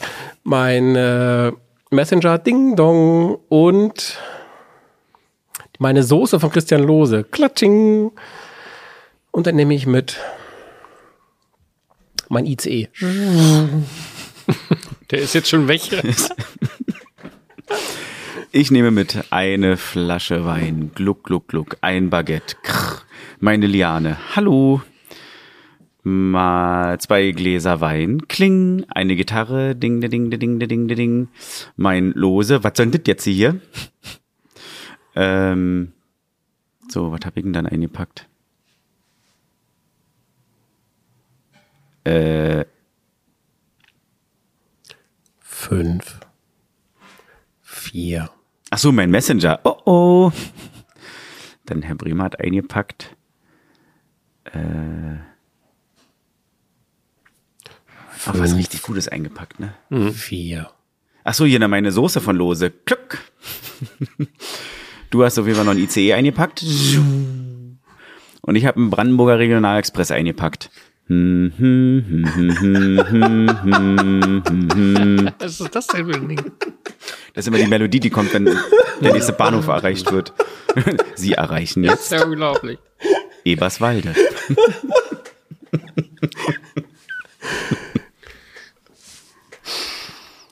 Jetzt bin ich wohl noch mal dran. Ja. Oh, ey, das wird mal schlimmer. Also, ich packe meinen Koffer und packe ein Flasche Wein, Gluck, Gluck. Baguette, krsch, Liane, hallo. Ähm, dann kommen zwei Gläser Wein, kling, kling, meine Gitarre, ting, ting, ting, und der Lose fragt, was soll denn das jetzt hier alles? Mein Messenger, ting, ting, eine Soße vom Lose, ECE, und dann kommt der Regionalexpress. Die Musik musst du noch mal machen. Okay. Ich mache jetzt einen Champagner auf. Also, ja genau, ich habe alles Ja, gesagt. hast und jetzt gesagt. kommt dazu noch eine Flasche Champagner. Plopp! Oh Gott, jetzt verliere ich. Ich, pack, ich packe meinen Koffer und nehme mit meine Flasche Wein, gluck, gluck, gluck, mein, ähm, mein Baguette, ähm, meine Liane, hallo, meine zwei Gläser Wein, kling, meine, was hat denn der Bremer dann erstmal eingepackt? Fünf, vier, drei. Seine Gitarre, ringelingelingeling. Mir wurde auch nicht vorgesagt, nein. Ähm, dann kam der Lose mit, was soll das jetzt ja alles hier? ähm, dann kam äh, der Messenger, Ding Dong. Dann kam die Soße von Christian Lose, Klock. Dann kam der IC. Dann kam der Regionalexpress. Und dann die Flasche Champagner. Und ich packe ein mein Dietmar. Oh ja, der ist traurig. So, ich packe ein eine Flasche Wein. Gluck, gluck, gluck. Äh, mein Baguette. Kratsch. Meine Liane. Hallo. Zwei Gläser Wein. Kling. Meine Gitarre. Ding, de, ding, de, ding, de, ding, de, ding. meine Soße von Lose. Äh, Was? Fa falsch? die Soße Nimmst von Lose die war, Soße? war bei Philipp wieder. Ah, Ich war der Lose selber. ach, wie? Aber wir haben noch nie so lange gespielt. Ach stimmt, du warst der Lose selber. Okay, das war Prinzessin. wirklich fies natürlich. Die Ja. Soße Ja. von Lose. Die lose Soße, Ja. die war dann Philipp, nochmal. Philipp ist ein echter Profi, das muss man ihm lassen. Allerdings, ja. Wir haben noch nie so lange dieses Spiel gespielt. Es war sehr, sehr lustig. schwer gefordert. Spaß gemacht. Philipp, ganz, ganz herzlichen Dank, dass wir heute bei euch sein durften. Vielen Dank für eure Gastfreundschaft im wahrsten Sinne des Wortes, so spontan, dass wir euch, ihr uns hier so empfangen habt. Ähm, vielen Dank an Liane, die gute Seele des Hauses. Und ähm, wir freuen uns sehr, wenn wir eines Tages mal wieder hierher kommen nach Kassel zu Ja. euch oder nach Göttingen oder nach Braunschweig, wohin auch immer. Also ihr seid herzlich eingeladen auf jeden Fall. Und also es hat auch mit euch riesen Spaß gemacht, muss ich sagen. Ihr seid echt nette Gäste. Das, ne? Das ist Geben und Nehmen. Und würde mich total freuen, wenn ihr mal in unseren Weinkeller in Göttingen kommt, denn das ist wirklich ein Ort von Weinhistorie. Das hat mich ja auch mitgeprägt. Das ist ja nichts, was wir geschaffen haben, aber was wir übernommen haben, was wir weitergeben, wo man wirklich zeigen kann, was Weinkultur und Esskultur und Gastkultur ist. Und äh, ja, seid ihr herzlich willkommen. Super, vielen lieben Dank. Für alle Hörerinnen und Hörer noch einmal der Hinweis, wir haben die Webseite invino-weinpodcast.de oder auf Instagram invino was oder mittlerweile auch auf Facebook habe ich gehört, haben wir auch schon fünf Follower, äh, auch invino was. Und auch bei dir, Philipp, ist es so, die letzten Worte gebühren dem Gast. Ich sage schon mal Tschüss, Tschüss Weinprinzessin. Tschüss, mach's gut. Und Philipp, dir gehören die letzten Worte. Vielen Dank. Dann sage ich mal, die letzten Worte gehören dem Wein, der uns hier zusammenbringt. Das ist ähm, einfach ein wunderschönes Produkt und in dem Moment trinke ich mal auf das Wohl aller Winzer, die mit so viel Leidenschaft und so viel Kompetenz und Herzblut äh, großartige Weine machen. Für uns ist das eine riesen Challenge und eine Riesenaufgabe, äh, diese Weine nach vorne zu bringen und letztendlich sie zu nutzen, um das zu machen, was wir wollen, nämlich Weine äh, Menschen äh, ja in Frieden und in ja Freude zusammenzubringen. Darauf trinken wir. Zum Wohl. Zum Wohl.